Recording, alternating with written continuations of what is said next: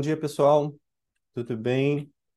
Vamos começar aqui nosso Investor Day, nosso Academia The Day. Tudo bem, Bárbara? Rodolfo? Poiares? Diego Medeiros, caramba, que honra você por aqui, hein? Faltando trabalho para vir nos prestigiar. Olha só, legal. Bom dia, Não, Marcos. tô Bom dia a brincando, tô todos. brincando, tô brincando, tô brincando. Garota não falta o trabalho.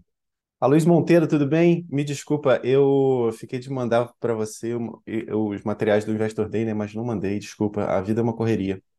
Tava falando com a Tudo bem, eu Cluster. recebo depois. Bom dia, obrigado. Bom dia, bom dia. Mas muito honrado da sua presença. E aí, Gonçalo, tudo bom? Esse nosso café não sai nunca, né? Mas tudo bem, um dia ele sai. Um É, dia certo. Então, vamos começar aqui nosso Investor Day, esse evento que a gente faz todo ano. Eu lembro eu fazendo ele sozinho, e depois eu lembro ele fazendo ele no Rio de Janeiro, mó calor assim.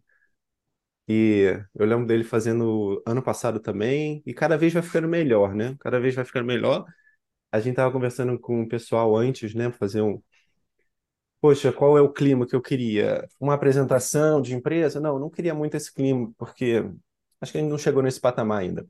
Eu queria um clima de agradecimento, assim, né? Hoje fazem quatro anos que a Academia DD, esse CNPJ foi criado, né?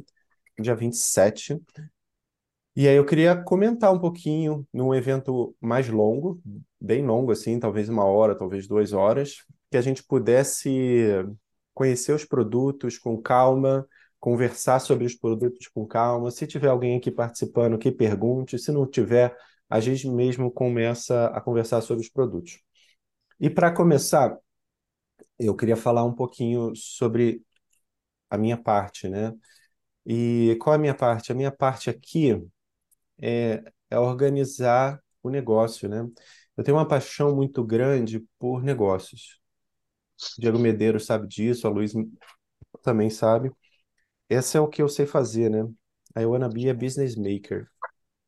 É, e para mostrar isso, eu queria passar um videozinho. É, primeiro, deixa eu compartilhar minha tela. No ao vivo é sempre mais difícil. Então é esse, né? Esse nosso Investor Day 2023. A gente vai falar um pouquinho sobre isso. Então, vamos para frente. É, a gente vai falar um pouquinho sobre a nossa trajetória, a nossa equipe, para onde a gente quer ir, alguns fundamentos. Falar também a oportunidade de investimento aqui na empresa, né? Todo ano a gente tenta trazer mais famílias. A gente já tentou ir para empresas grandes, fundos, mas eles não gostam da gente. O que que a gente acredita? A gente acredita em ter uma grande coalizão de famílias que investam pouco, mas que somando a gente consiga fazer um bom trabalho, né? Exoneração de responsabilidade, aqui, para quem não percebeu, a gente sonha, tá? Então, a gente não tem bola de cristal. Então, tudo que a gente está falando aqui é um sonho. É, e vamos ver se a gente consegue entregar ou não, né? É, então, deixa eu coment- começar a mostrar um vídeo aqui para vocês. Todo mundo tão- tá vendo a minha tela, né? É, deixa eu só fazer um teste de som rapidamente. because starting something from Todo mundo escutou? Maravilha. Esse vídeo eu gosto muito, de vez em quando dá uma vontade de chorar, mas só para quem é apaixonado por negócio vai entender. É, gostaria de compartilhar aqui com vocês. E vamos lá.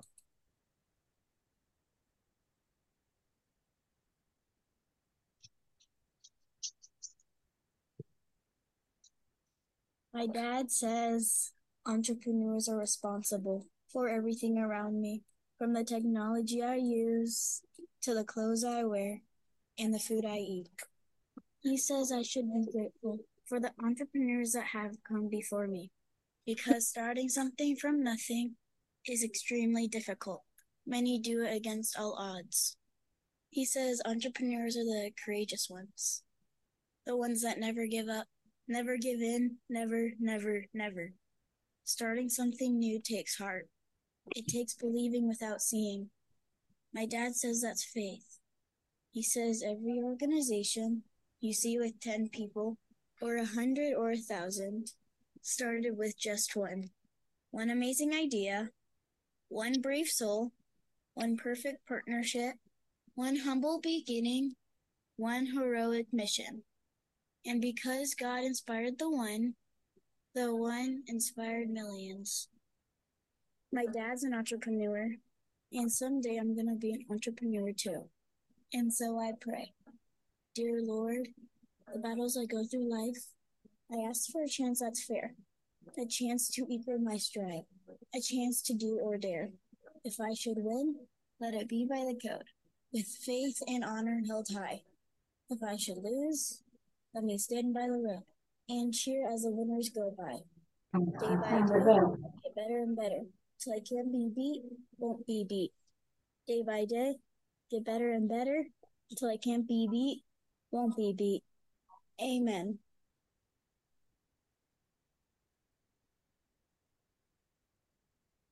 Marketing 360. Proudly supporting entrepreneurs since 2009. Fuel your brand.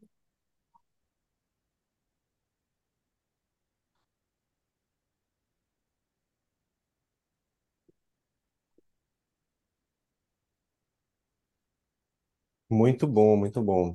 Então, eu gosto pra caramba desse vídeo, já vi ele várias vezes. E realmente eu fico muito emocionado. Não, não leve a mão, não, mas, cara, eu sou apaixonado por esse negócio de criar negócio, né? É, eu realmente quero ser um, um business maker, assim, é o que eu... É, é só minha fala aqui, tá? Essa, essa é minha fala, é o que eu quero fazer, né? I wanna be a business maker, criar negócios. E depois, e depois eu queria que o Levi tocasse esse negócio para frente. Eu queria que a Max Nuke tocasse esse negócio para frente, o Luan, a Apoiares, é, que ela tocasse a, a regional USA, é, e o Rodolfo, a regional Austrália, sei lá o quê. E, e a Closter rodasse todo o administrativo sozinho e eu não precisasse vir para cá, porque o que, que eu, eu acho que é meu papel? Meu papel é criar o negócio, criar o negócio. E é por isso que eu sou tão apaixonado por empreendedorismo. Talvez aqui ninguém saiba o que eu estou falando, talvez Medeiros ou Aloysio, essa paixão que a gente tem, né? Que a gente adora um Excel, né? Parece, parece uma coisa muito estranha, mas a gente, eu sou apaixonado em ler um balanço de uma empresa, né? A Bárbara odeia, né? Mas por quê? Porque a Bárbara não tem essa, essa pegada. A pegada da Bárbara é o produto, né? O Levi, ele é, ama história, geografia, o produto dele, né? Então, cada um tem seu chapéu, né? E o meu chapéu é esse, é criar o um negócio. Tá? Então, eu queria fazer uma apresentação sobre isso um pouquinho, falar um pouquinho sobre isso. Então, eu gosto muito dessa, desse material aqui, né? É... E aí, vamos aqui para... Continuando aqui a minha apresentação. Então, o que é empreender é isso, né? É criar um... É... Eu não vou querer traduzir o que foi dito ali, né? Mas criar um negócio do nada, né? E, e ter aquela visão, né? Uma visão que ninguém tem. Essa visão fica com os empreendedores. É, falando aqui um pouco do nosso começo, hoje fazem quatro anos, né, Bárbara? Se a Bárbara quiser me ajudar um pouquinho aqui, mas fazem quatro anos que a gente assinou esse contrato.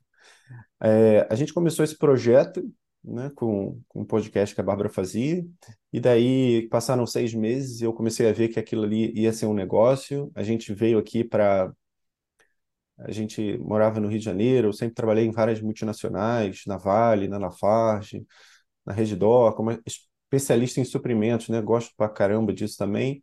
Mas a gente queria sair do Rio de Janeiro, a gente queria ir para o Canadá, eu já morei nos Estados Unidos, então a gente queria ir para lá. E a gente tentava, não conseguia, e aí a gente veio para Curitiba, né? Só que Curitiba eu não conseguia emprego, passei uns dois, três meses procurando, não conseguia. E aí a Bárbara começou um podcast, começou a dar certo e a gente começou a ter uma receita, eu acho que fez 18 mil reais, depois 100 mil reais, e a gente viu que aquilo ia ser uma empresa, né, Bárbara? E aí a gente assinou um contrato criando a empresa a mil cotas, né, cada uma a um real, e aí 50% é meu, 50% é da Bárbara, e a gente criou essa empresa. E aí a gente foi no McDonald's comemorar, com, comendo uma casquinha, e a gente tirou essa foto. Fazem quatro anos que isso aconteceu. Né? É, de lá para cá, em 2018, então, a gente começou a, E um produto que a gente tinha, que era um infoproduto, né? Vendia lá sete reais, a gente tinha umas, fazia uns quatro mil reais, eu ficava super feliz. Passava até um, teve um, um, um dia que a gente, é, a gente fazia, eu acho que 200 reais. E, e aí eu estava super feliz porque no próximo mês eu queria fazer 400, um crescimento de 100%, né? E aí eu até passei um e-mail para uma mãe lá, ficou super feliz.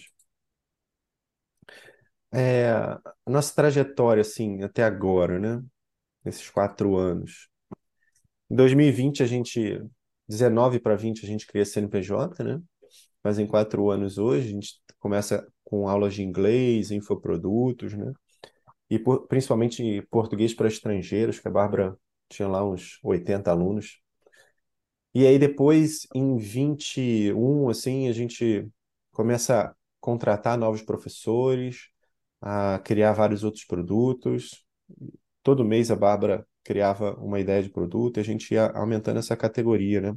Então a gente teve um crescimento muito bom, né? De lá para cá. E, e aí a gente estava estruturando a empresa e tal, e chegamos até agora. E principalmente em 2021 para 2022, a gente cria um produto muito bom que é o Dutisvia. Dutisvia é como se fosse uma matrícula mesmo. E essas matrículas aumentaram muito a receita da empresa, porque antes as, as, as crianças tinham uma, uma matéria de inglês soltas, né? E agora não, é junto, então custa lá mil e tantos reais, né? E até uma estratégia que a gente queria fazer agora é focar mais nesse Dutis Via, porque hoje a gente tem mais ou menos 500 alunos ali, né? E eles geram 200 mil de receita. É, mas se todo mundo tivesse no Dutis Via, geraria um milhão, né? Então, uma estratégia que a gente está tá pensando aí, bem bacana. Depois eu acho que a Bárbara podia falar sobre o projeto Liceum, que tem tudo a ver com isso, né? Depois ela fala. Mas é uma estratégia que a gente está tá pensando, né? É... Essa é a nossa equipe agora, né? A gente tem quase 30 funcionários, né? Eles estão dispersos em, em oito estados, né, Rodolfo? E nos Estados Unidos também. Tem um fornecedor nosso lá, que é a Ellison. É... Então a gente tem essa vantagem. Aqui eu queria falar um pouquinho sobre vantagem. A gente conhece várias pessoas que montam escolas, a gente já ajudou, de certa forma, a montar algumas escolas.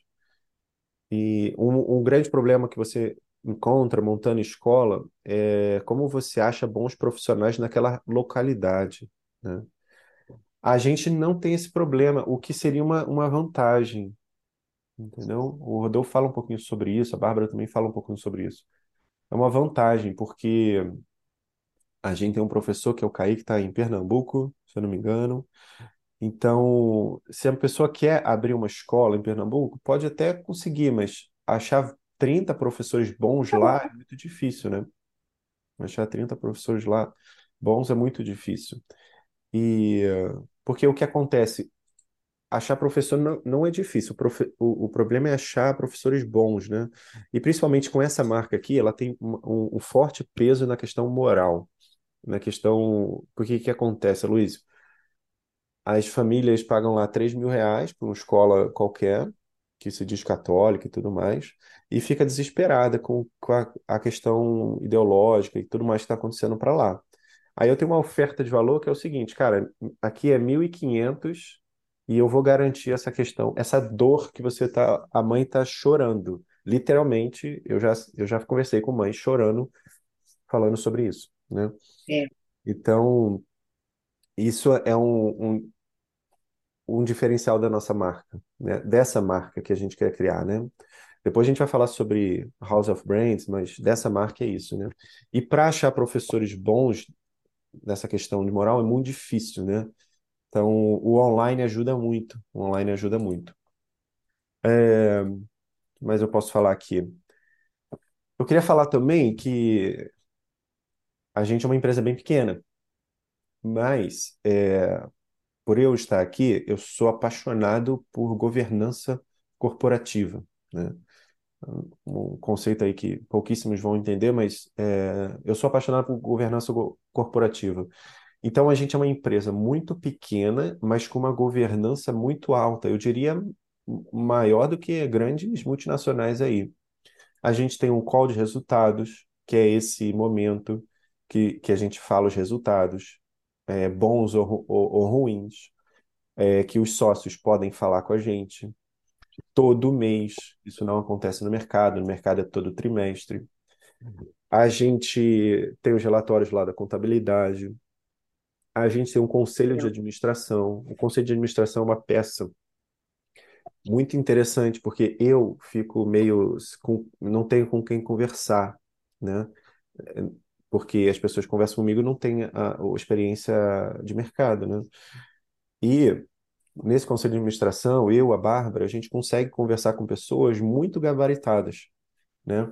A gente consegue conversar, por exemplo, com o Marcelo Machado, que ele, eu estava até tomando um café com ele. Ele foi presidente da Land Gear aqui na América do Sul, agora ele é diretor de operações ali da Empetec, que é um, um núcleo de pesquisa de energia. É, e eu estava conversando com ele agora, tomando café, e eu descobri que ele participa de, de outros dois conselhos de administração, né? Então, eu digo assim, para quem está olhando, assim, poxa, não, não é um bocado de garotinhos que não sabem nada, que estão trabalhando. Não, poxa, eu tenho uma certa experiência. Claro que o meu último cargo foi especialista, não foi diretor nem presidente. A primeira vez que eu sou presidente é agora. E também estou fazendo muita besteira. A quantidade de erros que eu fiz foi gigantesca. Mas eu estou aprendendo com isso, né? E trazendo essas pessoas no conselho, que é uma reunião que a gente faz todo mês, a gente diminui essa velocidade, entendeu? Ou seja, se eu não tivesse com esse conselho, eu, eu teria errado muito mais, né? O Rodrigo Moura é, também foi meu chefe é, na Lafarge, também trabalhou na Vale, é um cara extremamente, assim, extremamente gabaritado, é, ajuda muito. Toda a tese de investimento desse ano a gente discutiu bastante nesse, nesse conselho de administração. Eu acho que, que é uma peça bem bacana, né? Outra peça de governança legal que eu gosto que é o a parte de dividendos, a parte de proventos, você conseguir colocar essa estratégia, que é a estratégia de monthly dividends aristocrats, que é uma estratégia de pagar dividendos todos os meses para os sócios, Daí os sócios ficam, acreditam no potencial da empresa e veem que está retornando dinheiro, né? Eu e a Bárbara, a gente conversou com uma Milena Seabra, né? Que trabalha na Gazeta do Povo e ela participa de outros conselhos de administração e conselhos de, de mulheres empreendedoras. Ela estava falando uma coisa legal. Ela falou assim: Poxa, nunca vi uma, uma startup pagar dividendos, assim, né? Normalmente ela só quer crescer, crescer, crescer e às vezes não entrega esse crescimento e também não sai nenhum payout, né? Então, com esse payout, eu acho que é uma, ajuda muito na, na governança. É, Fernando Klein, né? Fernando Klein, ele trabalhou no Panamá, na Maersk, é, acho que muitas pessoas vão conhecer aqueles containers, né, na Maersk, parece que é a maior empresa é, de transporte marítimo. É, então, ele trabalhou lá como diretor de operações e agora está trabalhando, se eu não me engano, não sei se a Bárbara lembra, mas acho que é Uganda. Está trabalhando em Uganda, se eu não me engano é isso. Está trabalhando lá e mesmo assim participa do conselho de administração aqui. Fez um curso só de conselho de administração na Wharton. É... Isso é um tema tá no mercado assim bem bacana essa questão de conselho de administração, a importância disso. Eu só queria falar que o conselho de administração aqui é consultivo. É, a gente tem uma regra lá que ele nunca vai ser deliberativo. Por quê? Porque eu acho que para manter os valores da empresa tem que ter apenas uma família controladora. Por isso que eu gosto tanto de, de sócios minoritários.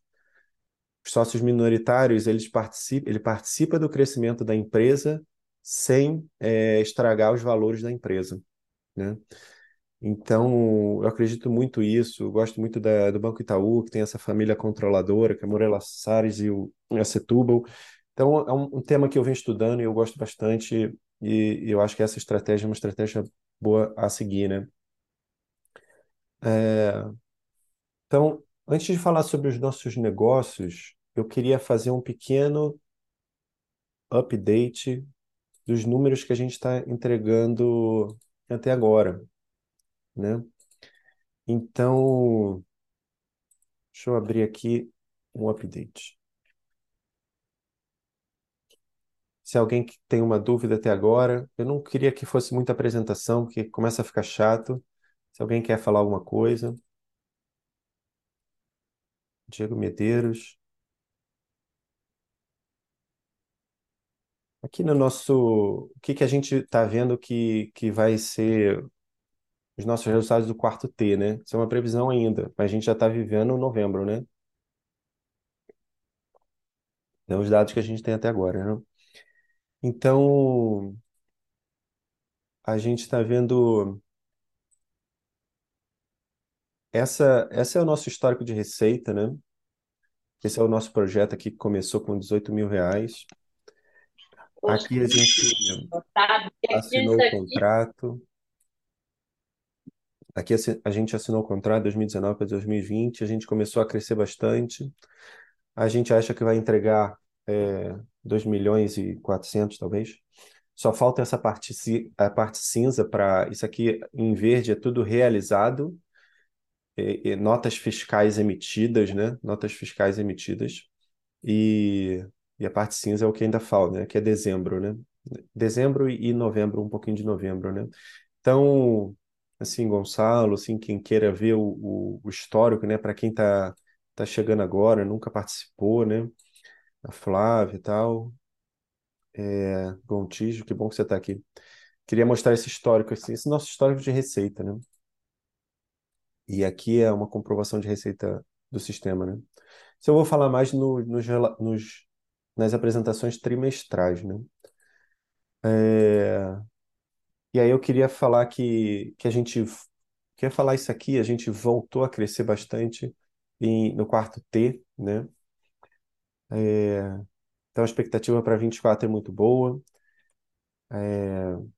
Uma coisa que a Cluster vai falar bastante é na nossa diminuição de, de SG&A, né, que despesas administrativas, estavam bem altos, quase 200 mil, agora está na casa de 100. E a gente pretende entregar no quarto T um lucro de 60 mil reais, né? Uma margem de 9%, que ainda não é o que a gente queria, a gente queria acima de 15%, mas logo no, no primeiro segundo T de 24, acredito que a gente consiga entregar isso, né? É, então, alguns números que eu queria colocar aqui. É, queria passar um pouquinho sobre, sobre essa parte de dividendos, para a gente começar a entrar no, no, numa conversa de produtos, né? É, então, a, a empresa a gente valorizou em 4 milhões ano passado, a gente conseguiu 20 sócios. Esse ano a gente valorizou em 6 milhões. A gente vai ter no, no total ali uns 30, quase 40 sócios. E, e 10% é o free flow, que é essa parte dessas famílias, né? A gente acha que vai aumentando essa participação cada vez mais até chegar no máximo de 50%, né? E aqui é um histórico de valorização assim, da empresa, né? A gente começou ali em 2019, não valia nada a empresa. E aí eu valorizei a empresa em 10 mil, né? E aí alguns sócios, eu perguntei se algum sócio queria entrar, aí um sócio falou que estava muito caro. É, depois eu valorizei a empresa em um milhão, em, três, em um milhão e pouco, aí ninguém entrou, fiz um call de resultados ali, um investor day sozinho. Aí depois eu valorizei em 3 milhões, dois sócios entraram, estão até hoje aqui com a gente. E aí, ano passado, mais 18 sócios entraram. E esse ano eu acho que a gente vai chegar em uns 30 sócios. E assim a gente vai mostrando nossa trajetória, né? É... Então agora, eu acho que eu poderia, para não ficar muito maçante, eu acho que a gente poderia falar um pouquinho sobre produto, né? Rodolfo, que tal a gente conversar um pouquinho sobre mercado, potencial, porque se eu fico falando muito número financeiro, as pessoas não gostam, né? Bom dia a todos. É, vamos falar aqui então de algumas questões relacionadas a, ao homeschooling, ao nosso produto de fato. Você quer o compartilhar ou quer que eu compartilhe, Rodolfo? Eu compartilho aqui, Ah, show de vou bola. transmitindo, tá bom? É, obrigado. É, se alguém tiver alguma dúvida, quiser parar e perguntar no momento que eu estiver falando, não se acanhe, eu estou aqui para isso mesmo também, tá bom? É, eu vou colocar a minha apresentação aqui, tá? É, deixa eu avançar. Então, é, o negócio é o seguinte: nossa equipe, nossa casa, né? Nós temos aqui, não está todo mundo, obviamente, como o Marcos colocou, mas vocês podem observar, Eu acho que eu nós somos. atualizei esse slide. Se você der um F5 aí. Não, não, acho que não. Não-. Enfim, de qualquer modo, é, nós temos aí vários. Eu, eu achei interessante até nem colocar todo mundo mesmo, para poder mostrar que assim tá, ah, existe uma dispersão de funcionários, né? Tem ali, como o Marcos falou, né? No Brasil, de fato, tem professores em São Paulo, professores que eu digo, gente no geral, né? É, mas mais professores, obviamente, em São Paulo, Minas Gerais, é, aqui no Paraná mesmo, Brasília, Rio de Janeiro, é, Pará, é, Santa Catarina e Pernambuco, tá? E essa bandeira dos Estados Unidos aí, porque tem lá também a Ellison, que é nossa professora de, do método Guan, especialista, ela dá aula para os professores, tá bom? Os professores de inglês, de línguas, tem aula toda semana aí, tá bom? Com, com essa especialista. É, e os nossos negócios propriamente ditos. Qual é o nosso mercado de atuação especificamente?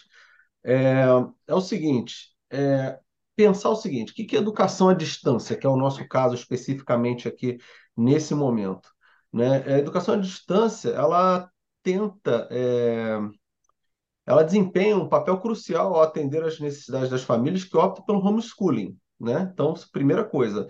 É, um segundo aspecto a ser levado em consideração é o seguinte, você tem o homeschooling especificamente, né? Ou homeschool, a educação domicilia- domiciliar, ela tem uma flexibilidade muito grande, porque assim, a mãe, ela pode acompanhar o filho realmente se ele está aprendendo ou não. E todo mundo sabe disso. Eu, eu tenho experiência de ter, eu tenho experiência de ter participado em escolas regulares. É, a primeira turma que eu tive foi em 2002, tá? Só que eu ainda estava me graduando ainda, e aí depois, em 2005, já graduado, terminei minha graduação dia 10 de dezembro de 2004, é, foi minha formatura. Depois, em 2005, eu já iniciei a minha carreira em sala de aula da, da educação regular, e você, na educação regular, você tem uma, você tem uma amarra muito grande do que tem que ser obrigatoriamente dado. No, na educação domiciliar, você tem pa- você tem o papel dos pais, vamos dizer assim, escolhendo melhor o que os filhos podem é, aprender ou fazer, né? E aí, então, assim, o currículo vai de acordo com aquilo que a, que a mãe quer, que o pai quer, que os pais querem, né? É, e aí nós temos o seguinte, o homeschooling também, ele oferece um ambiente totalmente diferenciado e seguro para as crianças. Aquela coisa, às vezes, da, da educação regular, onde o pai não está presente, está sendo oferecido qualquer coisa para os alunos, é, e os alunos estão ali fechados, ou seja, um professor, às vezes, doutrinador, ele tem uma plateia cativa ali, onde ele. Uma vez eu ouvi um coordenador, e olha que ele não era doutrinador, não, mas ele falou assim: ó, hoje o professor, numa sala de aula, ele fecha a sala, fechou a sala, ele fala o que ele quiser. Que ninguém, na verdade, vai estar vai tá sabendo o que ele está fazendo. É claro que hoje em dia tem essas coisas, essas questões de celulares, pessoal, mas é um caso outro isolado. Vocês imaginam onde não tem. Desculpa, quer falar, Não, Marcos? eu ia só falar que as nossas aulas foram gravadas, né? É isso que eu ia falar agora, exatamente, a mencionar isso. Ou seja, a nossa sala, a nossa sala de aula, assim, o professor está ali, tá ali com os alunos, mas as aulas ficam gravadas. Assim que termina a aula, os professores eles sobem a aula para Hum. o drive deles, que os alunos têm acesso, e os pais também. Ou É. seja, além disso, Eu quer só falar, queria falar também da questão do Schoolage, né? Que eu posso estar aqui Eu no meu falar. trabalho e aí você sabe tudo, né? O que está acontecendo. Exatamente. Olha só, muito interessante você pensar o seguinte: ima- imagina uma família homeschooler. Que, sei lá, tem que demonstrar que o filho não está tendo abandono intelectual. Vocês concordam que o fato das aulas serem gravadas o pai pode chegar e mostrar, olha só, não tem abandono intelectual, não. Ao contrário, se vocês forem assistir o nível das aulas dos nossos professores, vocês vão perceber que o aluno está muito bem é, é, amparado intelectualmente, né? Isso é uma, uma das grandes vantagens do nosso curso. Tá lá, vamos, vamos dizer assim, é um público privado. Público porque os pais têm acesso. E é privado porque só as famílias que têm acesso àquele link daquela sala de aula têm acesso a, essa, a esse material. Uhum. É, então, a pergunta que a gente faz aqui em termos de, de negócio é a seguinte: o que, que a academia tem para. O que, que a academia DD oferece para suprir essas necessidades das famílias? Né? Se você parar para pensar, só essa questão que eu mencionei do ambiente seguro, livre dessas ideologias que os pais homeschoolers estão, estão querendo correr delas, é aquela questão. Acho que eu sou, eu sou um sujeito muito a favor da, da, da questão da liberdade. O cara quer colocar numa escola marxista, coloca. Quer colocar numa escola confessional, coloca. Quer colocar onde ele quiser, que ele coloque. É, só que no nosso caso, os pais eles nos procuram justamente a questão do homeschooling, é isso que eu queria falar, da educação domiciliar, é, os pais procuram esse tipo de educação justamente para poder sair desse ambiente que às vezes está, vamos dizer assim, com, é, tá ideologicamente, vou usar uma expressão não, contaminado mesmo. Né? Ideologicamente contaminado. Eu estou falando aqui de uma experiência de cerca de 20 anos na educação regular e, assim, podem acreditar. É muito difícil você, inclusive enquanto professor, se manifestar no que quer que seja, né? Você vai ter um problema imenso se você é contra esse tipo de ideologia que está na, na, na, educação regular. E a Academia DD ela tem esse ambiente seguro, ou seja, livre dessas ideologias problemáticas, ou seja, o nosso mercado é extremamente grande porque os pais estão procurando justamente sair desse tipo de coisa. E eu vou ser sincero com vocês também. Eu estava dando aula ainda na escola regular durante o período da pandemia. E o que você mais percebeu foram pais reclamando justamente dos conteúdos que eram vistos em sala de aula. Então, esse tipo de mercado está em, em franca expansão, se nós pararmos para pensar. Um mercado onde os pais vão querer aulas nas quais os filhos realmente aprendam e sejam diferenciais lá na frente.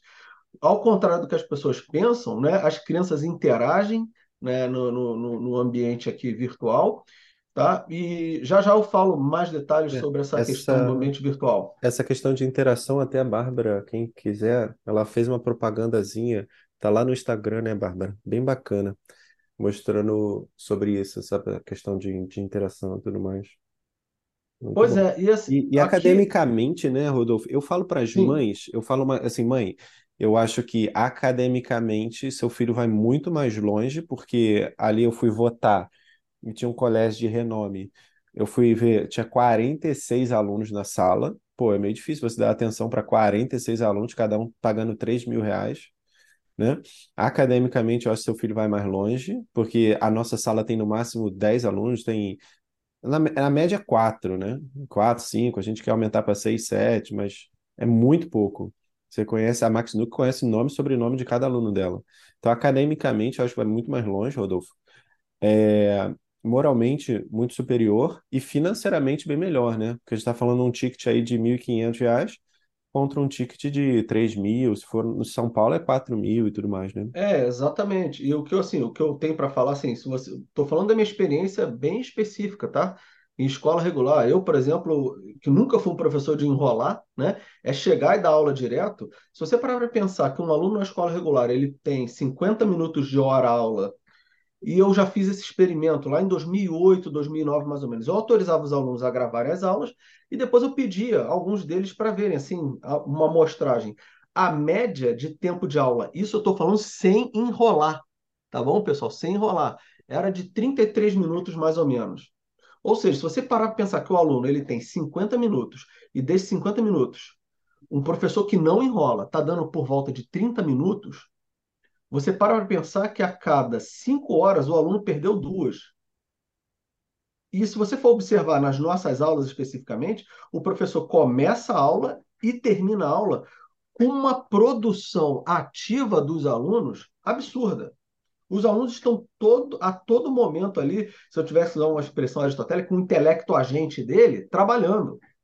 Né? O cara está o tempo todo ali, tive que colocar um Aristóteles, né, Marcos? Marcos está até rindo. Então, assim, o aluno está o tempo todo trabalhando mesmo, mentalmente ele está trabalhando. Por isso que, inclusive, você tem o que? Aulas curtas ali de meia hora, que é o ponto máximo que o aluno vai estar tá trabalhando, assim, é, full time mesmo, né, no aspecto intelectual dele, tá? Então, assim, academicamente é incomparável, incomparável os resultados que nós temos aqui. Eu e posso aí, perguntar. nosso... É, hoje em dia até falam muito sobre o método Pomodoro, né, Rodolfo? Isso, 25 É minutos e pausa de 5, enfim.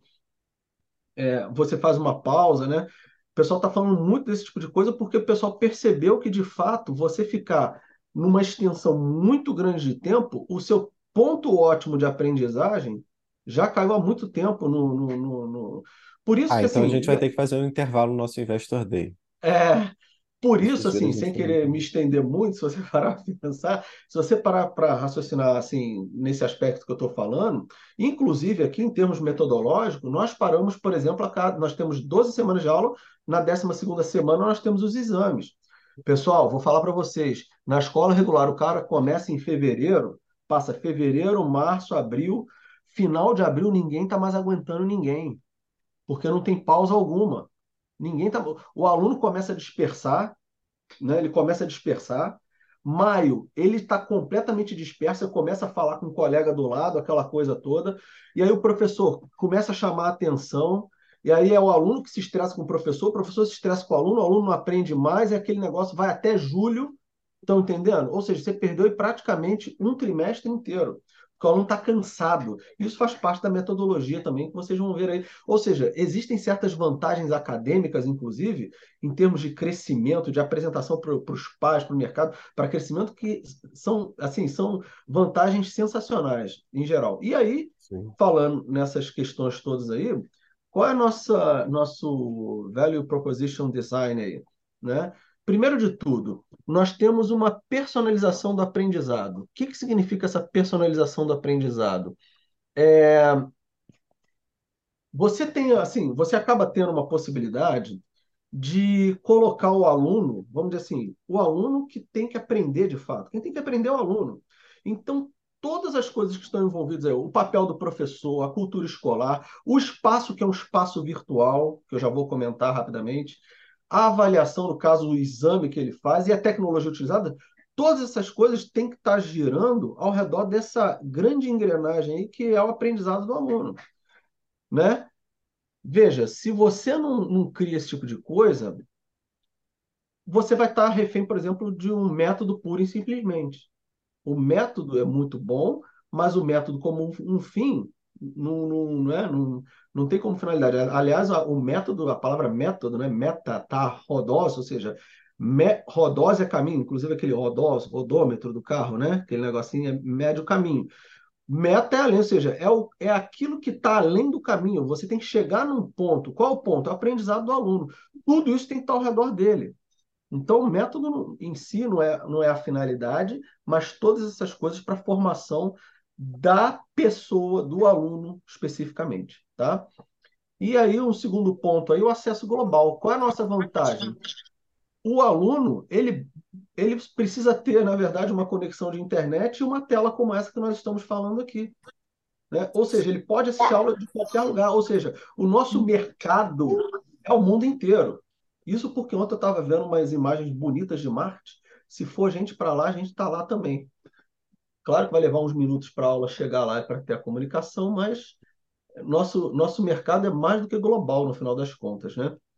É, uma coisa interessante aqui, também no nosso, no nosso Value Proposition Design, é, é, o, é a qualidade do corpo docente, como já foi falado aqui. Marcos falou o seguinte: olha, é difícil você achar 30 professores que você possa colocar numa sala de aula que tenham valores e que, vamos dizer assim, não enrolem em sala de aula. Cada aula que é preparada. Então, assim, isso é um valor imenso e por isso que famílias que no início do ano, vou, vou ser bem franco aqui, isso aqui é um assunto, isso aqui é um, um assunto até para fazer um olho no olho aqui com vocês. Famílias, por exemplo, que saíram no início do ano com medo do, da questão do homeschooling, essa coisa toda, estão voltando agora. Estão voltando agora porque perceberam que é, todos esses fatores que eu estou mencionando aqui Você vê, elas saíram por conta do medo, viram que o negócio está muito difícil na, na, na, parte mais regular e agora estão voltando por conta da, de tudo que a, a empresa tem a oferecer a essas famílias de fato, tá? É, só eu é... conto cinco. Cinco famílias já voltaram. De cabeça, ah, né? De cabeça, de cabeça, de cabeça, sim, né? De cabeça, sim, sem fazer muito esforço. Então aí tem uma integração tecnológica avançada também, que é um dos valores, e eu queria só fazer um olho no olho rapidamente. Nós temos um sistema, um, um ambiente virtual que é utilizado aqui na academia, que é o Schoology. É um, é, pertence à Power School, uma empresa americana. É o equivalente, a, muita gente conhece o, o Moodle, o Google Classroom. Só que eu estou para falar para vocês que de todos esses que estão aí no mercado, o Schoology ele é verdadeiramente um diferencial, porque os alunos eles conseguem interagir entre si, inclusive fora do ambiente da sala de aula. E ali onde eles interagem, conversam, criam um ambiente de aprendizado deles especificamente. Se vocês forem ver, por exemplo, eu estou fazendo agora eu tenho uma turma de matemática, eu e Tarcísio estamos aqui, né? Nós temos a turma de matemática, eu tenho uma turma de latim também. Os alunos, por exemplo, a turma de latim, estão escrevendo uma revista eletrônica. Nós criamos um grupo no Schoology e aí eles têm lá toda uma interface interessante que facilita a utilização, é bem intuitivo, tem cara de rede social, inclusive. E eles estão criando uma revista, uma revista eletrônica, por exemplo, sobre as línguas indo-europeias. Aí eu pergunto a vocês, que alunos são esses que estão por aí de 10, a, meus alunos em geral eles têm 10, tem alunos de 9 também, mas assim, de 9 anos até 14 anos ali aproximadamente, que estão estudando as línguas indo-europeias. Para fazer esse tipo de estudo, eles têm que entender, por exemplo, o que, que são os povos indo-europeus, como é que eles se espalharam, por exemplo, para gerar as línguas germânicas, as línguas itálicas, o, as línguas helênicas. O que, que são as línguas helênicas? Que não é só o grego, existem uma variedade de línguas gregas. Então, e eles estão conversando entre eles, eles marcam reunião entre eles por ali, e aí o, a, a perspectiva acadêmica aumenta ainda mais. Então, Essa assim, relação, essa, quando eu estava falando com a Bárbara, a Bárbara que comprou esse sistema, né, é, gera uma relação, né, Rodolfo? Uma relação que os exatamente. outros sistemas, é assim, Não, pode, quem está escutando aqui pode parecer que é bobagem, mas isso não é bobagem, porque a relação, o relacionamento, ele vincula o aluno, entendeu? Se o aluno tem um relacionamento bom, assim, com os professores e tudo mais, com os alunos, e com os colegas, ex-alunos, exatamente. os ex, E a fora questão de que, por ex-aluno, né? exemplo, existe uma grande preocupação hoje das famílias com relação às redes sociais, né? Então, ah, filho quer ter Instagram, que o amiguinho tem, tem YouTube, não sei o quê. Só que a gente sabe que tem muitos predadores que vão atrás das crianças justamente no meio digital. E ao mesmo tempo você simplesmente excluir isso e falar, não, uma criança, um adolescente de 14 anos, você não pode ter acesso. É, é difícil, porque quem nunca comeu melado, quando come se lambuza, né? Quando isso for liberado, ele não vai ter essa capacidade de gerenciar. Então, com, com o Schoology, ele é de fato uma rede social. Então, o aluno ele consegue manter um blog ali dentro, ele consegue comentar, ele consegue curtir em postagens dos amigos. Tem um fórum, por exemplo, dentro de um curso de como artes da linguagem. Então, os alunos estão lendo Orgulho e Preconceito. A professora vai lá, lança uma pergunta sobre alguma coisa que aconteceu no capítulo, eles podem dar a opinião deles ali.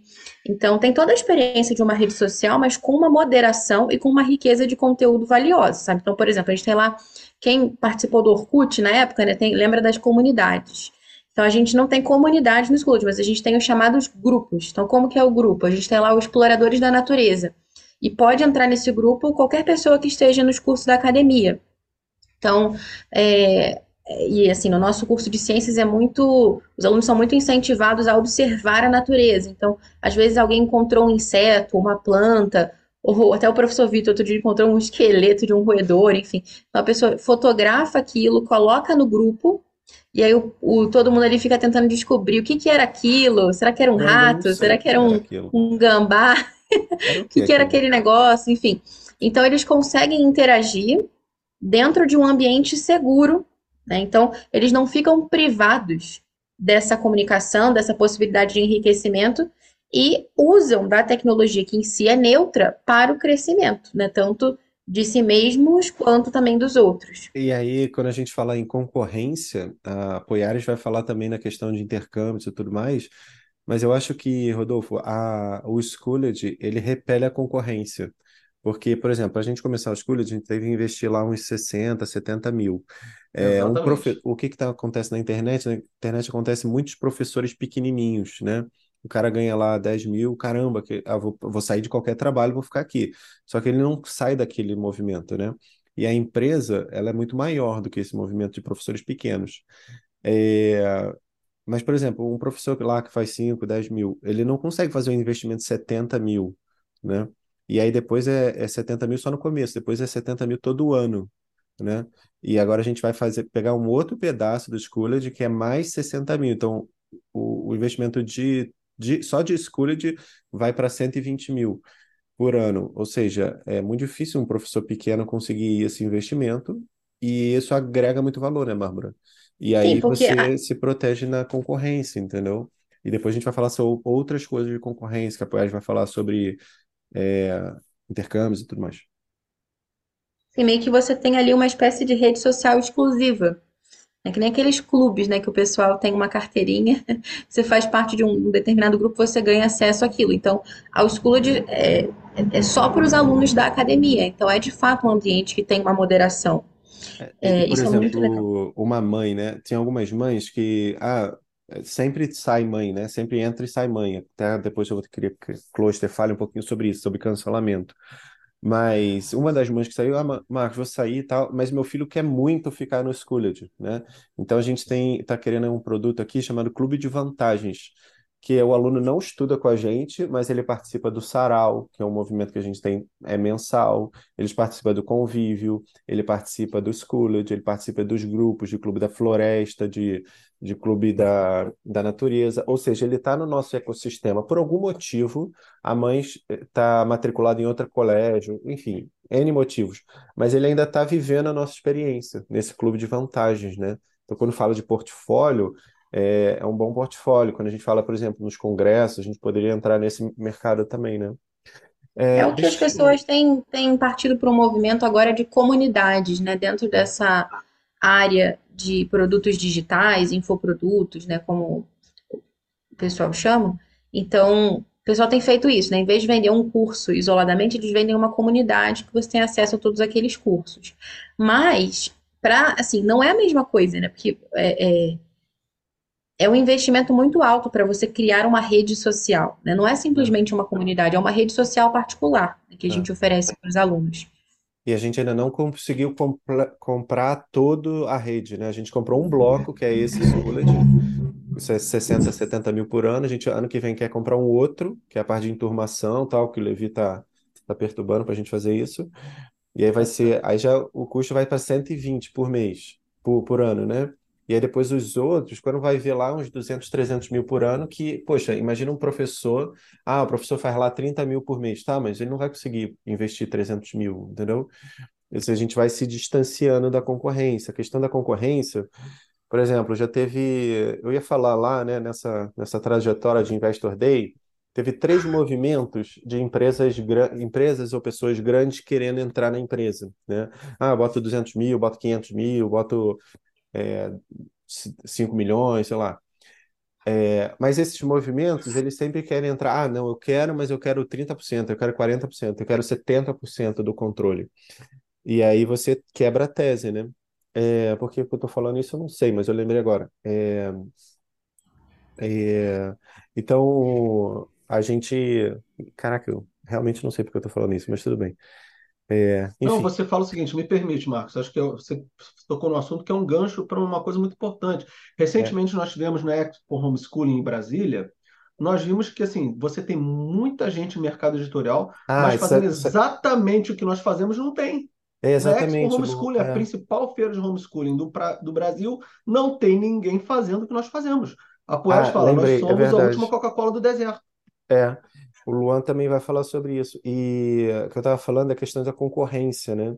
A, a gente não está vendo algum movimento forte de concorrência, né? E até que a Bárbara vai falar do projeto Liceu, já que a gente não tem concorrência, vamos, a gente mesmo cria concorrência, né? Que é um outro tópico que a gente vai falar. Mas a gente fazendo esses movimentos, a gente consegue ficar no seu nicho, e tem um cara que eu gosto muito, que chama Conrado Adolfo, ele fala que no Brasil, qualquer nicho é mercado de massa, né? No Brasil, qualquer nicho é mercado de massa pela população que você tem. Então, você fica cada vez melhor. É, tem um cara que eu gosto muito, chamado Jim Collins, né? Um livro From Good to Great, talvez o Aloysio conheça. Ele fala da estratégia do porco-espinho, né? É, você cada vez se concentrar no que, que você faz cada vez melhor, né? Trazendo escolhas, botando cenário. A gente investiu 30 mil de cenários é, ano passado. Isso é coisa pequena, é coisa pequena, mas já ajuda muito, né? E aí vai ficando cada vez melhor. E é toda a qualidade operacional que a gente criou, né? Por exemplo, a gente está aqui com vários coordenadores. Ano passado era só eu e a Bárbara, era uma maluquice, né? E agora eu queria falar um pouquinho com a Cluster para mostrar que era uma maluquice assim no acadêmico e no, no SDNA, que é no administrativo, né, Cluster? É, tenta contar aqui para a gente, assim, em nutshell, o que que a gente está vivendo e o que que a gente está vivendo hoje, que, que eu acho que está uma qualidade muito melhor, né? Sim, Na- a gente veio melhorando bastante, assim, eu tô fazendo alguns vídeos semanais financeiro, enfim, várias, todo algumas dia, áreas né? assim, Todo dia. todo, todo dia é para apresentar um pouquinho como que tá a situação, né? Então a gente foi É, vendo que os custos foram diminuindo muito de de administrativo, né? administrativo, uhum, Uhum. nos últimos trimestres, assim, então saiu de 180 assim, mil por trimestre agora está em 100 mil por trimestre, então veio melhorando bastante. E melhorando a Então, qualidade também, né? sim, com certeza. É, a cobrança também, ela vem estando bem controlada, né? Porque às vezes nessa parte de educação É é mais pega. fácil ter, ter essa parte de cobranças, então ela está bem mais controlada. Cancelamento também está bem mais baixo do que nos outros anos ou nos outros, né, semestres, Qual é assim. a sua expectativa agora para o final do ano? É, um- acho que uns 40, assim, É, mas é, é eu muito também baixo, acho está isso. chegando um... E mas eu acho que a Lorena vai trazer uns cento e tantas matrículas, 150 matrículas, né? Que eu estava falando com o Levi. Então acho que a gente vai Sim, ter um crescimento líquido, né? muito Só grande, uma, exatamente. Uhum. Uhum. só uma outra coisa que eu queria comentar antes da gente mudar de assunto, ainda nesse aspecto de melhoria do Schoology, né? Não é só uma questão, ah, estética, ah, que bonitinho, a gente tem uma rede social. Não. Se você pensar, por exemplo, numa mãe que tenha três filhos, Ah, é e verdade. cada um desses filhos esteja matriculado em três matérias, isso não é barato, porque os nossos alunos em geral estão em cinco, seis matérias, né? Fazem a É grade completa. Você imagina essa mãe, se ela tivesse que gerenciar os recados dos professores, tipo, ah, preciso de uma cola, preciso de uma cartolina, preciso que imprima não sei o quê. É, isso será três crianças, três matérias, seriam nove grupos de WhatsApp Aham. com recados. E o WhatsApp só fixa três conversas. Ou seja, se fossem cinco matérias, seriam 15 grupos de WhatsApp. É Ou seja, é um negócio professor também, a- a- vamos supor, o professor quer trabalhar sozinho, né? Ah, se eu trabalhar sozinho, eu vou ganhar mais dinheiro. Aí ele vai ter lá, para ganhar dinheiro, ele tem que ter bastante aluno, né? Aí ele vai ter lá 50 alunos. Como é que ele vai organizar isso tudo? O que que ele vai fazer? Ele vai botar um SLA, que é o nível de serviço dele, lá embaixo, né? E aí a gente consegue, com essas ferramentas tecnológicas, melhorar o nosso nível de serviço, né? Que eu sei que tem essa parte acadêmica, Bárbara, mas eu queria trazer para essa parte operacional também que assim, toda essa mudança melhorou muito a parte operacional. Todos esses coordenadores que estão aqui, o Rodolfo falava isso. Pô, os coordenadores eh, estão ajudando bastante a, a melhorar, né? O Levi, a Amanda Paiva saiu, ela estava grávida, saiu, ele conseguiu arrumar outro professor e tal. É, isso melhora Amanda muito. Viana. É, a mãe da Viana, verdade. A Paiva não está grávida. É, ah, caraca, você fala besteira, né? Mas tudo bem. É, por exemplo, aí, o que que é por isso que eu puxei a cluster aqui, porque a, isso reflete no administrativo. No administrativo, a gente, a cluster falou ali, o cancelamento está controlado. Mas como é que era ano passado o cluster? Era uma taxa muito mais alta, né? É, era muito mais alto, a gente chegava em julho, Uns assim, picos assim, tinha né? uns picos bem grandes, exatamente. Agora já não tem picos, assim, vem até É, diminuindo bastante, a nossa expectativa também tá bem baixa, bem baixa é. mesmo. Sim, A cluster fica no pé de qualquer mãe que deve, e, e o problema, cluster, é que isso aqui vai para a internet, então as mães vão ficar chateadas contigo, mas enfim, mas é pessoal, a gente uma, essas, a gente também tem que trabalhar na empresa, né? Enfim, mas é a cluster não questão de perdoa, cara. A cluster vai atrás de qualquer mãe. O nosso cobrança, deixa eu só falar um pouquinho sobre administrativo, depois a gente para, Bárbara, que é importante. É, o, a nossa cobrança, cobrança é um processo muito crucial em educação, porque quando você está sem dinheiro, o que que você para de pagar primeiro? A escola do seu filho, porque não vão te Não, a tirar, escola não, o curso tá? livre, né? O curso livre.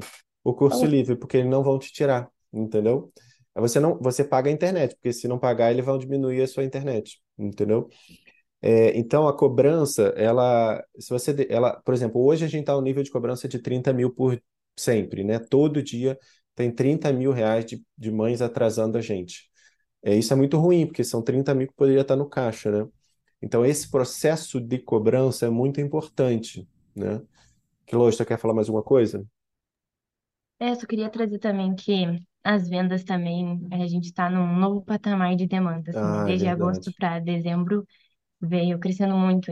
Antes na nossa mesa, assim, tinha em torno de 70 mães, assim, que a gente estava sempre fechando. Agora já está com 150 para 200, assim, por 200, mês. né? Então, É, e ao mesmo tempo o atendimento, né? Ele veio, a gente está tentando di- diminuir a velocidade, aumentar a velocidade no atendimento, né? Antes a gente demorava muito para responder as mães, né? Infelizmente, né? Ficava uns três meses, agora a gente está tentando acelerar, tentar fechar tudo aquilo em um mês, assim. Ainda não uhum. está tão bom, mas a gente já veio melhorando muito, né? Então, a gente, resumindo assim, os custos foram diminuindo muito e, ao mesmo tempo, a qualidade foi aumentando bastante. A gente foi definindo melhor os processos e agilizando eles, assim, ó, também. É, Acho poxa, eu que é quero, eu quero ver que, eu quero mostrar para o Aloysio que a gente está fazendo a lição de casa, poxa. É, essa questão do administrativo é importante, porque foi o administrativo que deu prejuízo na empresa ano passado, né? Culpa da Cluster, entendeu? É, e agora a gente fez um corte bom, é necessário, doloroso, mas necessário. Os processos estão muito melhores. Cancelamento controlado. Luan sempre fala sobre isso. Ah, o cancelamento está controlado. Isso é muito bom, porque a gente tem. É impossível você ter cancelamento zero, tá? A nossa taxa hoje é de quase 1% de cancelamento, 1, 2%. É, mas a, o mercado é 11%, entendeu? A cobrança é um processo inte- é muito importante. E o atendimento, né? O atendimento rápido e tudo mais, né? E essa volumetria de novos alunos. Vou fechar o microfone aqui. Essa, essa, volumetria, essa volumetria de novas mães chegando.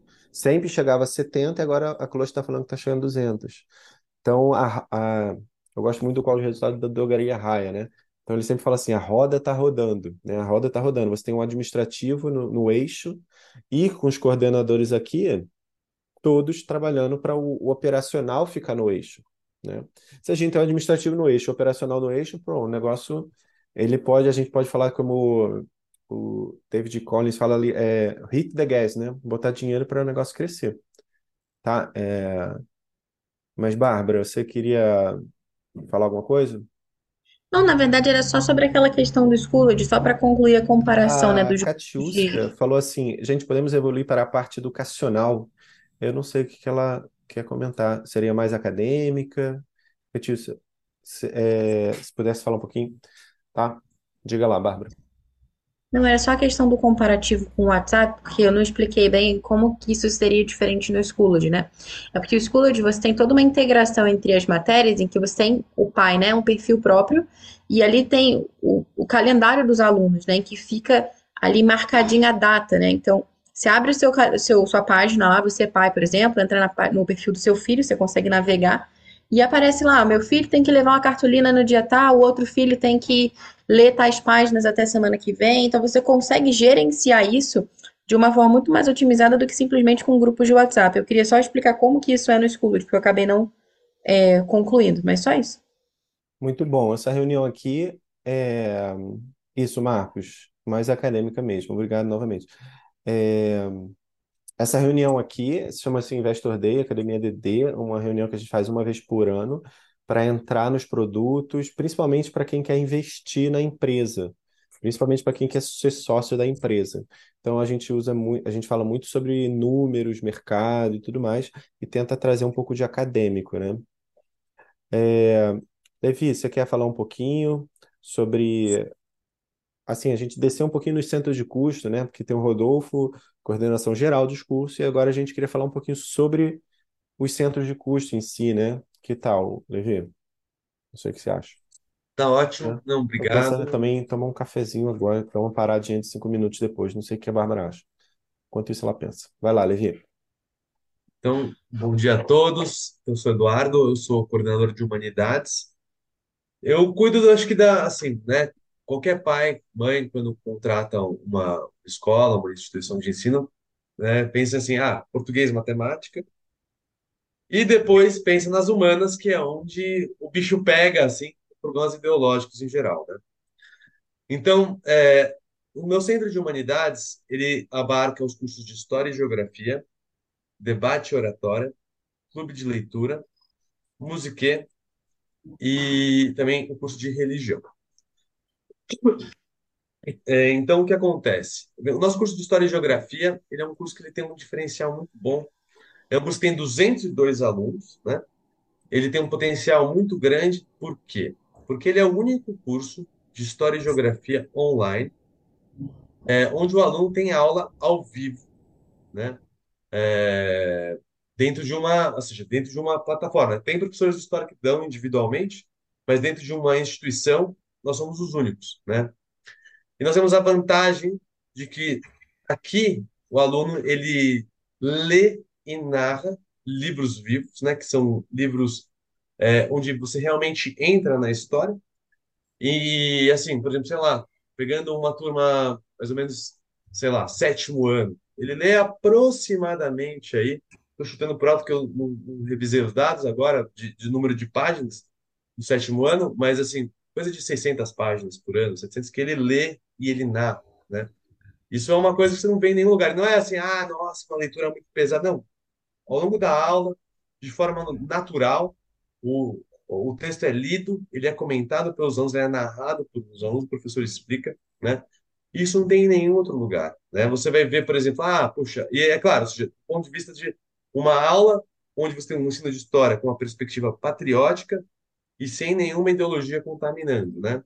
Então, por exemplo, nossos concorrentes, sei lá, você vai pegar, por exemplo, é, o Edmilson Cruz, ele dá um curso gravado, né?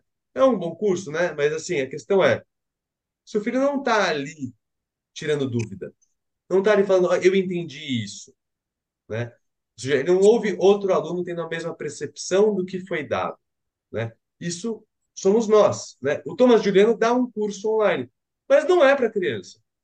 O curso dele não é focado para o nosso público, não é para um menino de 10 anos, né?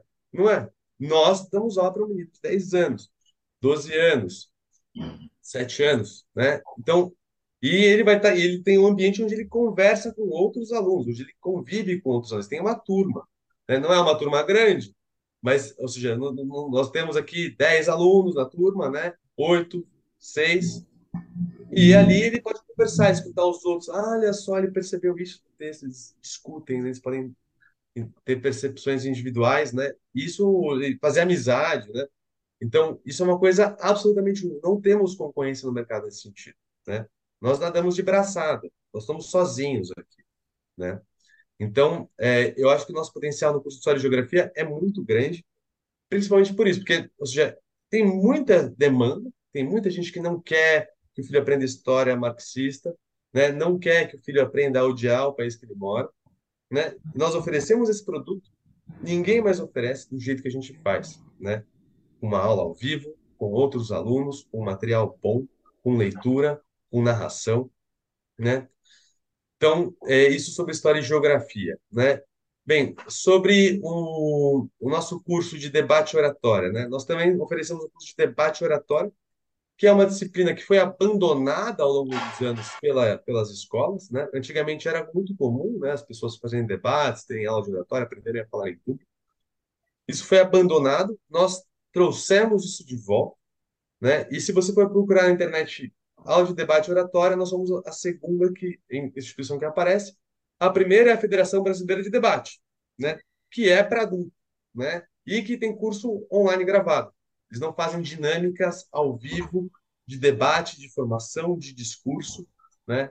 Nós também somos os únicos, né? Que oferecemos os planos. Eu procurei até a segunda página do Google, né? Fui até lá, a página 45 foi até a segunda página, até a segunda página somos nós, né? O resto não dá uma aula online. Tem muita gente que ensina você a falar em público, mas você não vai falar em público com outras pessoas, outros alunos com você, numa turma ao vivo, né? Isso também Levi, desculpa te interromper rapidinho, mas a gente podia pedir para o Rodolfo contar um pouco sobre essa experiência do campeonato que está tendo agora. Acho que Ah, isso é pode enriquecer também.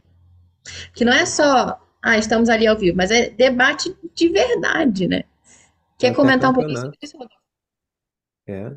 E, e, poxa, Pode ser, pode ser bom. sim. Rapidinho. Levi, realmente, a gente é a última Coca-Cola do deserto, hein? Né, o, esse, na verdade é o seguinte, nós começamos semana passada um torneio de debates aqui interno entre os alunos. É, já teve o primeiro, na verdade, o primeiro debate foi sobre é, é, se o Estado deve intervir na economia ou não. Então, tinham quatro duplas, né? É, duas duplas vão para a repescagem, as duplas que ganharam, as duas duplas que ganharam vão para a final. Semana que vem ocorre a repescagem é, entre é, mais quatro duplas, né? Essas que foram para. E daqui a duas semanas, no dia 6, vai acontecer a grande final desse torneio de debate, torneio interno de debate da Academia DD entre os alunos. E eu convidaria vocês, por exemplo, a darem uma olhada, inclusive no feed da, do Instagram da academia. Ano passado, nós colocamos lá alguns alunos é, fazendo ainda a primeira parte, que é a parte da oratória, do discurso, eles aprendendo a discursar apenas, e agora eles já estão na fase do debate. Convido a todos a darem uma olhada para ver como os alunos são preparados tecnicamente para apresentar uma introdução, desenvolver com provas e referências o que eles estão falando e concluir um discurso. Vale muito a pena. Muito a pena. Muito Torneio, né? É isso. Com regras, né? É, tem regras, exatamente. É, ele tem as regras lá que ele tem que. É, ele, ele acaba sendo pontuado, por exemplo, em argumento, a referência que ele citou, o raciocínio, que é como ele desencadeou aquilo dali, a oratória, se está falando corretamente, é, se ele respondeu às perguntas feitas, se ele, se ele seguiu as regras, por exemplo, do debate propriamente ditas. É E assim eles acabam aprendendo a se defender de falácia também, né, Rodolfo? Exatamente. por aí. É, exatamente, porque aí tem uma das partes do curso, nós falamos para eles quais são esses, quais são os argumentos falaciosos e como se defender desses argumentos quando eles são apresentados contra eles. É claro, tudo com muita educação, muita, muita polidez também, porque, na verdade, o objetivo não é formar inimigos, né? O objetivo é você convencer as pessoas e trazê-las para o seu lado, de acordo com a verdade, como diria Aristóteles. Conhecendo o Gonçalo, eu acho que ele ia gostar de fazer esse curso. É. É, Levi, quer falar mais alguma coisa do, do seu Obrigado. centro de custos, do seu departamento? Então, um outro curso, um curso nós temos também, o segundo maior curso que nós temos é o de clube de leitura. Clube de leitura já é uma coisa que existem, existe uma concorrência muito grande na internet, tem, existem muitos clubes de leitura por aí, que é uma coisa muito antiga, Mas não tão bom como o nosso.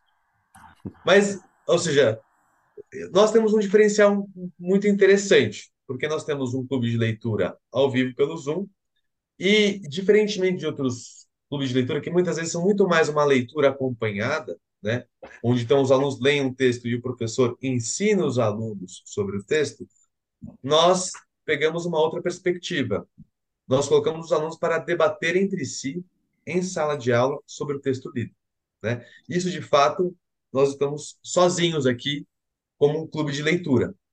Então, a nossa ideia é justamente usar ah, uma ideia antiga, que é a de Sócrates, da discussão socrática, né?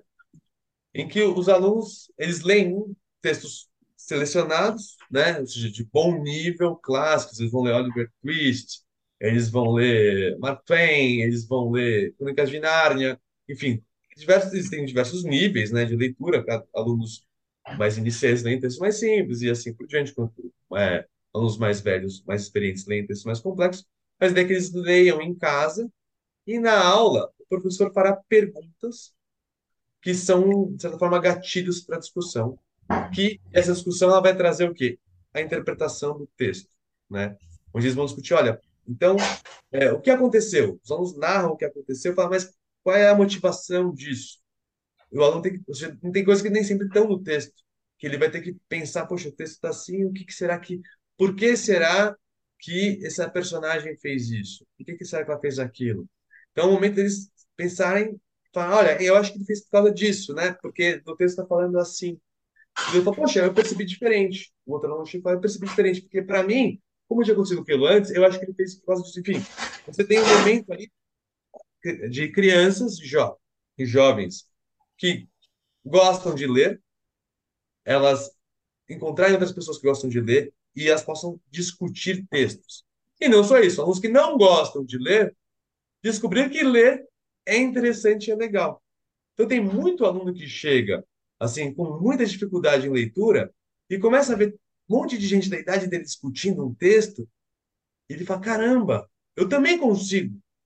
Eu consigo entender isso aqui. Eu posso também". E ele, primeira aula, fica assim quieto, meio chocado, vendo todo mundo discutindo. Aula, ele, ele lê o texto com mais atenção e ele traz a contribuição dele. Em um momento de troca. Então é muito interessante, os alunos eles crescem na capacidade analítica, na capacidade de leitura, né? Então, à medida que o curso vai desenvolvendo, eles conseguem ler mais páginas e lembrar de mais coisas e discutir mais profundamente. Então, é um curso interessantíssimo, né? Que, que tem, um, tem um número bom de alunos, estamos com 66, 63, mas é, que eu acho que tem o potencial de crescer muito mais, porque também pouquíssima gente oferece isso. Né? Não, não, Levi, uma observação rapidinho, que você comentou, ah, muita gente oferece clube de leitura ao vivo.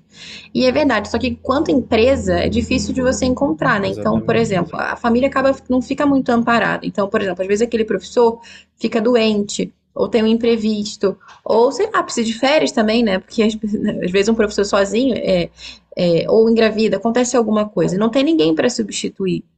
Então, quando você tem uma estrutura de empresa, assim, o professor consegue ter uma vida tranquila, que ele tem férias, ele tem horário, ele tem uma vida normal, e ao mesmo tempo ele consegue também, é, enfim, ter essa, essa, essa salvaguarda, né? Então, tanto a família não fica sem o professor, quanto o professor tem ali aquela possibilidade de, enfim, né, remanejar, ter essa. ó, A Josiane falou aqui, ó, entrei aqui para investir, já quero matricular a Sofia no clube de leitura. Exatamente. É, pô, uma coisa que me lembra, Bárbara, é assim, é, tem uma, eu, eu gosto muito de assistir call de resultados, né? Já assisti mais de uns 500 no barato. E é, um do que eu gosto muito é da dro- Drogaria Raia, né? E é, sobre isso de concorrência, de professor, cara, ele fala uma coisa muito bacana assim, ah, voo de capu... voo de galinha, né? Voo de galinha. E o que acontece? Quando você tá sozinho, né? O cara parece assim, não, é, eu vou para a internet e vou ganhar mais. Mas ele tem uma, uma, uma mentalidade muito pequena. Porque quando ele tá sozinho, cara, ele vai ele vai ficar vai ficar grávida, va- vai vai querer vai quebrar a perna, vai querer tirar férias, vai ter que lidar com cobrança, com cancelamento, com DRE, cara, não vai ter capacidade de investimento como uma empresa tem. Ou seja, qual eu acho que é o ente que mais faz impacto na sociedade, né? Que no Invest- Investor Day passado eu falei assim, qual o propósito assim dessa filosoficamente falando assim dessa da família Gomes assim na, na empresa, né? É dar um strike no marxismo cultural, né? É um conceito aí que alguns filósofos conhecem, né? Mas marxismo cultural é uma grande desgraça que está acontecendo no mundo. É, já tem alguns séculos, né? E, e aí qual é o ente que mais tem força para dar uma, um strike no marxismo cultural? É a empresa. Porque a empresa é esse ente que não, não depende das pessoas, né? Ele, ele roda sozinho, né? Eu, eu, eu falava assim, ah, eu, eu queria, de vez em quando eu mando umas cartas assim, né? O pessoal que trabalha aqui, eu quero pessoas mais constantes do que brilhantes. É, eu não gosto muito de trabalhar com estrelas, porque estrelas, primeiro que dá uma doença é, monstruosa, que é o orgulho, e a pessoa se acha assim toda toda melhor, né? E, na, e no Instagram, né? Nesse, nessa rede social, você fomenta isso, né? Então você só fica lá com uma pessoa, come... aí ela e se ganhar dinheiro, pior ainda, que vai virando uma espiral de orgulho, de, né? E que não consegue fazer um trabalho bom. Mas quando está num exército, né? Quando tem um exército de pessoas, né? E, e a nossa empresa só consegue crescer se tiver cada vez mais pessoas, porque a ideia é ter poucos alunos, né? Então o Levi nunca vai ter mil alunos, ele vai ter lá uns 50 aluninhos, né? Então precisa de 10, 20, 30 Levis ali, né? Então a gente consegue construir é, uma empresa, né? Com, com poder de, de investimento, pegou a Bárbara e levou para a Inglaterra, é, ano que vem a gente está pensando nos Estados Unidos, a Poiares vai falar sobre isso, é, pesquisa e desenvolvimento, tem a Ellison, que é um PhD, que é a PhD que está dando aula aqui para gente, tem o Schooled, que custa 100 mil, tem os cenários, tem os... então consegue esse investimento, consegue se distanciar da, da concorrência e com, consegue se distanciar desse voo de galinha, né? O voo de galinha que lá na, na são os novos concorrentes tentando abrir farmácia à torta do direita, sem pensar em margem bruta, sem nada, né? E, e vai e acaba, né? A Extra Fármaca até foi vendida agora. É, então, não tem um impacto grande, né? Então, falando sobre concorrência, quando você monta uma empresa, você consegue criar processos, né? Você, a cobrança, a mãe atrasa um dia, a cluster já vem lá atrás da mãe. Então você consegue criar processos, consegue criar uma organização e ela cresce, né? Por que que ela cresce? Porque assim, ah, não, tem lá o aluninho, faz, o professor faz 20 mil e tem 15 alunos. Tá, mas não é, essa, não é esse jogo que eu queria jogar. Qual jogo que eu queria jogar? Eu queria brigar com a Edux, né? É, tem 2 milhões de alunos, né? Já pensou se o, se o Levi fosse diretor pedagógico da Edux, ele ia pegar uma caneta lá, a partir de amanhã acabou o marxismo cultural aqui na escola, 2 milhões de alunos iam parar de ler material didático que só estraga, que só, só cria demente assim na escola. Né? Então, é, eu queria fazer um call aqui para greatness, né? Pensar grande, né? Às vezes pode dar vertigem, mas pensar grande, pensar que a gente pode chegar muito longe, né? E, eh, no meu entendimento, o único ente que consegue fazer isso são as empresas, né? Porque as pessoas sozinhas não conseguem. Primeiro que elas vão morrer, né? Então, eu queria dar essa mensagem aqui. É... Pessoal, que tal a gente fazer um- uma pausa de três minutinhos? Pode ser, Bárbara? Pode botar uma musiquinha, uma propaganda ali, uma propagandazinha, e aí a gente volta com a Max Nuke falando sobre sobre português, o, o Luan e a Poiares. Pode ser? Então tá, vou botar uma musiquinha aqui, ficar bonito. São 10h50 agora, retorna que horas? 10h55. Tá bom.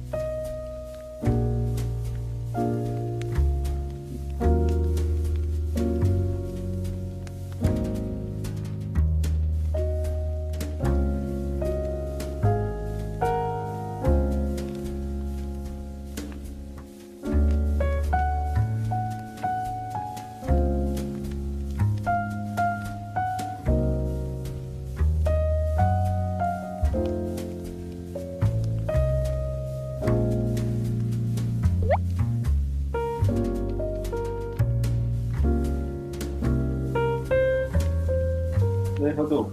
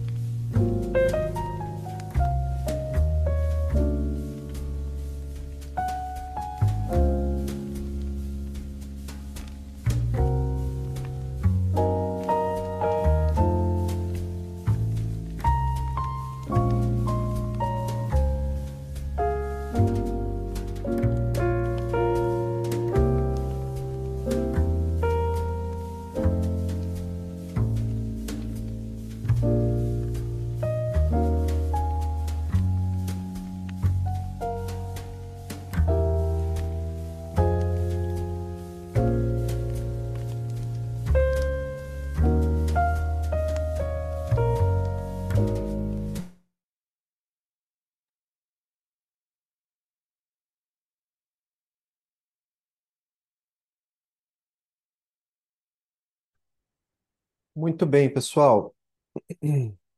É, voltando aqui, nosso Academia The Day, tá falando ali nos bastidores com a Poiares e o Rodolfo e a Cluster, estão aqui no escritório. Ano que vem eu acho que podia ser um evento de um dia inteiro. Aqui no escritório, a gente traz o Levi, traz a Max Nuke. O que que você acha, Poiares? Eu acho que ia ficar legal, né? Ia ficar legal.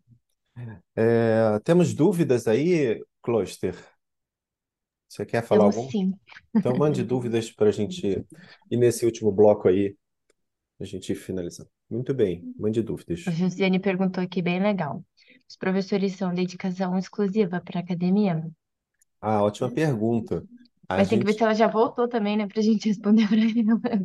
Se ela Josiane tá aí. Né? Ah, Aí, voltou. tá Ah, aí. que bom. Voltei, é Tudo bom, porque mãe tá cozinhando enquanto assim. É, é assim mesmo. É, sim, isso é um, um ótimo tema. A gente quer caminhar para uma, uma, uma dedicação exclusiva do nosso professor. A gente sofreu muito há uns anos atrás com cachorro de muito dono morre de fome, Josiane. Então, é, a gente quer que todo mundo trabalhe focado aqui, né? E isso é até ano que ano pass... há um tempo atrás, as pessoas, a gente tomou uma estratégia de ir tirando as pessoas que não queriam, que primeiro a gente começou esse projeto no CNP, no, no PJ, né? É, trabalhando com PJ, mas isso é, é muito ruim, juridicamente isso não funciona. Então a gente começou a trazer todo mundo para o CLT, aí quem não queria CLT a gente foi tirando da empresa. E depois a gente trabalhou muito esse negócio de, de, de exclusividade. é, então, quem não queria, a gente foi tirando também. É, por que isso é muito importante? Porque a gente precisa que, que o professor fique focado aqui, para dar o seu melhor aqui. Ele queira que, se ele quiser crescer na carreira, ele cre- cresça aqui na empresa, né? E a gente consiga é, dar essa, essa questão para ele, não? Então é muito ruim, porque, por exemplo, tem lá um professor que trabalha aqui com a gente, como ele trabalha online, né? Então ele trabalha com a gente, aí ele ganha um certo salário, né? É, mas aí ele faz um outro trabalho na internet, aí ganha mais. Ele, pô, calma aí, eu vou pro outro, né? E, e aí fica essa tensão da pessoa sempre, porque a pessoa pensa pequeno e fica só naquela questão de dinheiro, então ela fica querendo, é, fica com esse coração dividido, né? Então a gente acha muito ruim, então a gente quer focar cada vez mais. Eu não, não sei dizer agora se todo mundo está exclusivo ou não. Eu tenho que passar na cabeça aqui rápido, mas a gente quer fortemente trabalhar que todo mundo fique exclusivo. É, acho que Uma ninguém grande tem. maioria, né? É, eu Uma acho que sim. maioria. Ah, hoje a grande maioria, né? Mas talvez um não que eu não, não tá lembrando agora. Acho que a Clara Finotti não. Clara Finotti trabalha no governo também e trabalha aqui com a gente, mas ela dá poucas aulas. É, mas esse é um ponto muito importante porque a gente quer. Aqui a gente não tem um contrato de exclusividade, a gente tem só um acordo de cavalheiros. Assim, olha, por favor, trabalha aqui só aqui, cara. É, porque é muito ruim você dar aula em muitos lugares, por exemplo, né? É, mas a gente quer futuramente poder ter um contrato mesmo de exclusividade, que aí o cara assim, ó, eu te dou tanta remuneração maior e você assina um contrato aqui comigo de exclusividade. Isso é uma prática no mercado muito boa e é para onde eu queria caminhar, né? Mas aí a empresa teria que ter um pouco, um pouco mais de poder financeiro para dar uma remuneração melhor para essa pessoa e ela assinar um documento e tal, né? Se comprometendo. A gente também tinha muito problema de, de, de professor roubando aluno, né? Isso é uma coisa muito ruim. E aí a gente. Isso é muito ruim mesmo, mas logo no começo da apresentação, Josiane, eu falei assim: Poxa, eu nunca ad- administrei empresa. E eu fui aprendendo. Qual, qual foi a escola que eu aprendi? Os erros, né?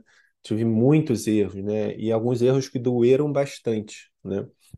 Mas é bom que a gente vai aprendendo, né? É, é, a Bárbara tem uma frase muito boa que é intransipo Montium, é, Intermedium monsium per interme, transibunt aquae. intermedium Montium per Porque transibunt pelos aquae. montes as águas passarão, né? É, a gente adora esses adágios latinos, tal. Então, cara, de vez em quando eu tomo uma porrada tão forte, eu- caraca, eu vou embora, cara. Não, não adianta. É, é impressionante a dificuldade de você botar uma empresa para frente. É impressionante, é muito difícil. Mas sou apaixonado por isso, então pode bater que eu aguento. É, E aí a gente falou assim, não, calma aí, vamos parar a bagunça aqui, vamos assinar contrato de não compete. Então hoje a gente tem, né, Rodolfo? Acho que todo mundo tem contrato de não compete aqui. Então o cara que está aqui dentro, cara, calma aí, você não pode roubar um aluno, né? É, Mais para frente a gente quer a- é, fomentar a- o contrato de exclusividade. E a gente vai ter o contrato de não compete, o contrato de exclusividade, ou seja, a pessoa vai estar focada aqui. É, Seis horas da tarde, acabou de trabalhar, ele vai ficar com a família, ele vai descansar, entendeu? Ele não vai querer criar produto, ele não vai querer é, criar alguma coisa na internet, ele não vai querer nada, porque ele tem que ter. Então, a gente está trabalhando bastante com o RH de selecionar essas pessoas, né? O Jim Collins, que é um livro que eu gosto muito, é From Good to Great, ele fala assim, cara. Escolhe as pessoas certas primeiro, depois bota o barco para andar. E se você tem pessoas erradas, você tira essas pessoas erradas. Então você tem que ter as pessoas certas no barco. O que que é a pessoa certa? É que ela está no cargo certo, ela está na profissão certa. Ou seja, às vezes a gente pegou um professor, ah, é, qual o seu salário? 10x. Ah, mas aqui esse cargo é só X. Ah, não, mas eu aguento. Ou seja, estava totalmente difere- diferente, né? O perfil com o cargo. Ele entrou, trabalhou três meses e foi embora, entendeu? Porque você não tem um perfil ideal. Ah, não, eu odeio trabalhar com gestão, aí, e adoro trabalhar no acadêmico. Pô, eu, eu te pego e boto para trabalhar com gestão? Calma aí, não vai casar. Então as pessoas têm que, por exemplo, se eu pegar a Cluster e bo- botar para trabalhar no acadêmico, ela odeia isso, né? O que ela gosta é cobrar as mães, ela sente um prazer assim, louco em cobrar as mães. Não sei o que aconteceu, eu acho que eu criei um monstro, né? Eu criei um monstro. É, que quando eu, quando eu contratei, tinha que ver a Cluster quando eu contratei uma menininha tal. Eu falei, Cluster, você vai cobrar as mães. Ai, meu Deus, será que posso? Não posso. Cara, hoje ela é um monstro, assim, mas tudo bem. É, ela é muito boa nisso. A Closter é muito boa nisso. A Closter é muito boa no administrativo. Ela está fazendo um trabalho fantástico, né? Se eu pego ela e jogo ela para o acadêmico, cara, ela não gosta disso, né? Ao mesmo tempo, se você me pega e, e ah, ah, o Luan não vai dar aula e eu vou dar, pô, eu não sei, aula de ciência, cara, eu não gosto disso. O que eu gosto é, é ler um balanço, uma DRE. Olha só, eu até me arrepio lendo uma DRE. Mas cada maluco tem o seu gosto, né? O Luan gosta de aula de ciência, de, de, de espanhol, cara. Porque Já pensou? O Luan adora tocar violão, cara. Eu odeio tocar violão, né? Então, a gente tá, tá pensando muito essa questão das pessoas, né? A gente foi entrevistar uma pessoa, aí eu, Rodolfo, a Closter, Lorena tal. Ah, não, vamos aprovar. Não, cara, não vamos aprovar. Vamos aguentar. Vamos aguentar e vamos esperar ter os melhores, né? Ter os melhores. Se você tem, um, eu estava falando com a Chloe, se você tem uma pessoa excelente, ela vale por três, né? Ela vale por três, entendeu? Então a gente estava com uma mentalidade muito de ter muita gente, né, né, Poiares, e todo mundo remunerando pouco. Agora a gente está tentando diminuir, dar um downsize no time, diminuir esse time tentar remunerar mais essas pessoas, né? E tentar que elas fiquem assim, cara, você quer trabalhar aqui, né? A cultura é top-down, né? A cultura sempre é top-down. Você quer trabalhar aqui? Então, assim, você quer trabalhar como professor? Então, é para você ser professor, é para ser exclusivo, é para amar essa empresa aqui, amar essa marca. Se você quiser outra marca, a gente abre outra marca para você, mas amar e não ter nenhuma renda fora. Não ter nenhuma renda fora. Porque se a pessoa tem uma renda fora, isso é um problemaço para gente, porque em pouco tempo ela vai querer sair, né? Ah, mas eu quero ser rico. Cara, quer ser rico? É, vai ser rico no mercado de ações. É onde o dentista é rico, é onde o médico é rico. Ele foca no trabalho dele, ganha o dinheiro dele, pega uma parte e investe em ações, que é o maior veículo de, de crescimento de receita, de, de, de crescimento de riqueza, né? Mas esse é um ponto muito bacana, é um ponto de pessoas, é, Josiane, é muito importante. É, Marcos, com licença, queria só comentar sobre isso. Uma próxima pergunta da Josiane é a seguinte, né? Quais estratégias usadas para fidelizar os professores com vocês? Então, eu queria comentar sobre isso, que acho que talvez a principal, claro que a gente, né, tem procurado remunerar melhor os professores, a gente tem esse plano, né, de oferecer benefícios, plano de saúde, a gente quer começar, enfim. Mas, mais do que isso, é, até porque no Brasil é, é meio complicado, né? Porque o que você dá para o professor, você tem que dar para o governo também, né? Por conta dos impostos. Então, muitas vezes, em termos de benefício, é melhor do que salário. Mas, é, além disso, acho que o principal, a principal estratégia de fidelização é o fato da gente ser uma empresa, né? Que oferece uma carteira de trabalho assinada, que uma pessoa consegue ter férias, em que o professor consegue dar aula, focar em dar aula. Porque, às vezes, imagina, se você é um professor sozinho na internet você vai ter que ser o marketing para captar os alunos, cuidar da sua rede social, aprender a ser designer, fazer o atendimento das mães no WhatsApp, fazer a cobrança. Ainda você vai ter que aprender a fazer contabilidade, porque depois de um certo teto que você né, ganhe de dinheiro, você vai ter que abrir uma, um, um CNPJ, você vai ter que fazer o negócio lá do imposto, que é, enfim, a, a complexidade aumenta. Poxa vida, mas eu só queria dar aula. Eu queria ser só professor. Pois é, mas para você, você criar uma empresa, é, é você ser uma empresa sozinho, em que quem cuida de todos os departamentos é você. Então, isso, principalmente quando a pessoa tem família, tem criança, é enlouquecedor. Então, é muito bom quando a gente deixa o especialista de cada área cuidar da sua área. Né? Então, o professor pode sim empregar o talento dele naquilo que ele faz de melhor e naquilo que dá alegria para ele, que é a vocação profissional dele de ensinar. É, Eu eu já. penso, Bárbara, porque assim, ah, por exemplo, eu sou médica, trabalho na emergência e a gente vê, por exemplo, os profissionais, cada um, ah, eu trabalho seis horas no hospital, seis horas em outro, seis horas em outro, e a gente vê que, primeiro, o serviço não funciona, é, porque você não está focado naquele serviço ali. Você não está focado naquele, naquela empresa, em crescer aquela empresa, em melhorar o serviço para quem está precisando da, né? É, no, no caso, no meu caso, é para o paciente, para que para que ele, para que a gente tenha um resultado melhor. É, então, o serviço simplesmente não anda quando você tem 50 médicos fazendo cada um seis horas. É, quando você passa a fidelizar é, o profissional ali no serviço e é, eu entendo que aquilo ali é minha casa, que eu vou crescer junto com aquela empresa, que é, o serviço ele funciona melhor e a empresa, consequentemente, ela cresce mais. Então, eu tenho dois focos aí, né? Um como mãe aqui na, na escola, que é de. Eu, particularmente, não gosto da troca de professor. Eu acho que é, seguir com aquele professor ali tem um benefício muito grande para minha filha, que normalmente ela se apega muito.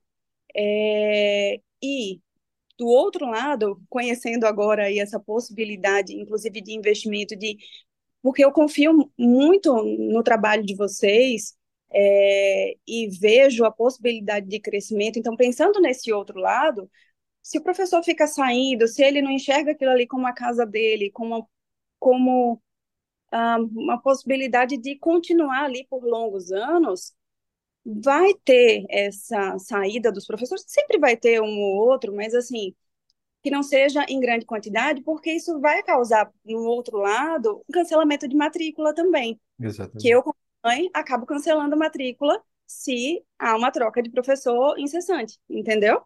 É, por isso que foquei nesse ponto aí, mas era só para complementar mesmo. Esse ponto é, é extremamente importante. A gente tem um, só falando um pouquinho mais técnico, a gente tem um mapa estratégico, né, de cinco áreas. Uma delas é pessoas, né? Isso é extremamente importante. E ali, você, por exemplo, os coordenadores que estão aqui, eles conseguem sentir os dois lados. Eles são professores, mas ao mesmo tempo embaixo deles tem vários professores, né? Então eles conseguem sentir os dois lados, a importância disso. É, e a gente quer realmente andar nessa direção de, cara, se o, o professor não não está 100% aqui, se ele tem alguma fonte de renda que não seja a educação clássica, a gente quer tirar esse professor. É, para ele ficar com a fonte de renda dele de salarial só aqui com a gente. E se ele quiser ganhar dinheiro, eu sugiro ir para o mercado de ações, que é a melhor coisa que tem, que gera mais riqueza ao longo prazo, que é put your money to work for you. Você deixa lá e o, o trabalho. O, o, por exemplo, eu sou sócio do Itaú há 10 anos, cara. O negócio cresce a 50% ao ano. E eu não fiz nada ainda. Nunca atendi um cliente do Itaú. Né? É... Agora, olhando dentro de casa, o que, que a gente queria? A gente queria dois movimentos, que é cultura e remuneração compelling. Né? Então, a cultura, a gente queria assim, a gente rodou uma pesquisa ali, começou a rodar uma pesquisa, os resultados foram muito bons, né? A grande maioria elogiando muito o trabalho aqui, nota 9, 10, tanto do trabalho da empresa como da gestão, né? E falando que gosta muito de trabalhar aqui. Claro que tem um ou outro que falou que não gosta, mas é, essas pessoas a gente acha que, cara, não, não tá casado carga e salário e, e perfil, né? Essas três dimensões. Então, normalmente essa pessoa vai embora e mas é, o que a gente acha que, que a gente cria uma cultura muito boa, né? Eu já trabalhei em muitas multinacionais e, e era horrível, assim, é, sacanagem toda hora, bagunça, assim, é, a questão moral muito ruim, né? Muito ruim, todo mundo, assim, um querendo é, puxar a perna do outro, nessa, nessa veia empresarial, assim, promíscua, né? Que um quer quer puxar a perna do outro e quer criar uma, um network, que é uma, meio que uma amizade ali só por, por interesses, né? Aqui, eu acho que assim, a gente está tentando, pelo menos esse é o meu trabalho aqui, criar um, um ambiente de uh, bom, fraterno, assim, que as pessoas se amem, né? De verdade, cri, é, criem relacionamentos bons, assim, né? Tem ex-funcionários que chamaram a gente para o casamento deles. É, que ainda tem um relacionamento muito bom com a gente, então a gente cria umas amizades boas. Tudo isso parece subjetividade, mas não é, pessoal, porque essa questão de cultura é muitíssimo importante. É, que quem trabalha com gestão sabe disso. Fora isso, a gente está se empanhando, né? É, por exemplo, a gente viu os resultados ali. A partir de você começa a gerar lucro, fica muito mais fácil, né? Porque você consegue dar uma remuneração melhor para todo mundo, né? E a gente também quer fazer participações nos lucros, né? Eu, eu tenho que ainda estudar como que isso se dá juridicamente, porque aqui no Brasil não é tão fácil, não. Se você, sei lá, a pessoa ganha mil reais, aí você dá cem reais na conta bancária daquela pessoa, a, a Justiça do Trabalho entende que, que aquilo ali é salário, você está sonegando, entendeu? Não é tão simples assim, né? Mas depois que eu estudar isso e resolver, a gente tem umas metas, assim, eu estava até falando com a Poiares, com o Rodolfo, com algumas pessoas. Por exemplo, a empresa deu 20% de lucro. A gente, tudo que der acima de 5%, a gente dá como é, participação nos lucros, né, Bárbara? Acima de 15. Acima de acima, 15. É, acima de 15. Como participação nos lucros se a pessoa é, criou determinadas metas. Ou seja, a gente consegue que a pessoa remunere mais, né? Que ela que criou esse trabalho, ela que remunere mais, mas ao mesmo tempo as pessoas que não não estão produzindo a gente não paga. Então tem essa questão de que eu gosto da palavra, Rodolfo, que eu esqueci, é performance, não, meritocracia, né? Bem entendida, né? Que o Rodolfo não gosta muito das palavras, mas bem entendida é isso, né? Então, essas duas partes que a gente está tentando trabalhar, essa questão de exclusividade, quem, quem estiver ganhando dinheiro fora daqui a gente quer tirar, a pessoa fica aqui, carreira é aqui, é, exclusividade, tal, cultura e, remuneração com pele. Porque se você tiver uma remuneração boa, o cara não vai querer sair. Porque o que, que o cara vai ir para lá? Porque ele quer mais dinheiro, né? Isso é normal, sem nenhum problema. Mas aí, então a gente quer trabalhar muito essa remuneração com pele. Eu acredito que a gente agora em 24 vai conseguir, né? Estou conversando com a Bárbara, falei com a Poiares um pouco também, numa caminhada que a gente faz. Falei com o Rodolfo, e eu acho que agora em 24 a gente fez um trabalho bom de downsizing, e agora em 24 a gente vai conseguir é, remunerar, principalmente participação dos lucros, que não onera a folha. Mas para isso eu preciso estudar um pouco é, sobre essa questão jurídica, né? Cluster, mais alguma dúvida? Não, a Bárbara já trouxe aí. Só Max que que quer tiver falar mais aí. Aí você manda, né? Max Nu, quer falar um pouquinho sobre arte da linguagem, esse curso assim tão legal? Sim. Bom, bom dia a todos. Meu nome é Mariana, sou da coordenação de Artes da Linguagem e Matemática. E, e ainda falando um pouquinho brevemente assim sobre a minha experiência, é, eu entrei aqui é, em 2020, foi no dia 15 de outubro, no Dia dos Professores. Foi como um presente assim para mim como professora e eu entrei como professora de inglês e logo é, por conta da minha formação surgiu a oportunidade de termos alunos de português. Então, logo o Marcos e a Bárbara é, investiram em livros, né? Antes a gente só tinha o curso de inglês, investiram em livros, investiram em cursos. A gente começou a estruturar o curso de arte da linguagem, logo depois veio matemática, é, a metodologia também do Instituto Charlotte Mason. Então, é, o curso foi crescendo aos pouquinhos, né? Então, o curso de artes da linguagem e o curso de matemática também. Então, eu também sou um exemplo vivo ali é, da pessoa que cresceu junto da escola, né? E estruturou um curso, assim, muito bom, né? Como curso de arte da linguagem, curso de matemática. É. Vou falar um pouquinho, então, sobre o curso de artes da linguagem. Atualmente a gente tem 107 alunos, tá? Então, qual é o potencial aí desse curso? É um curso completo de literatura, gramática, escrita, tem aulas aí cinco vezes na semana, atividades, tá? É, e o grande diferencial aí desse curso é a metodologia dele que é voltada à educação clássica. A gente lê obras inteiras no original, é, obras com um alto é, grau de complexidade. Né? Então, os alunos, desde o início, eles são expostos a este tipo de conteúdo. Né? Então, leitura ali dos autores clássicos, leitura do Shakespeare traduzido na peça de teatro.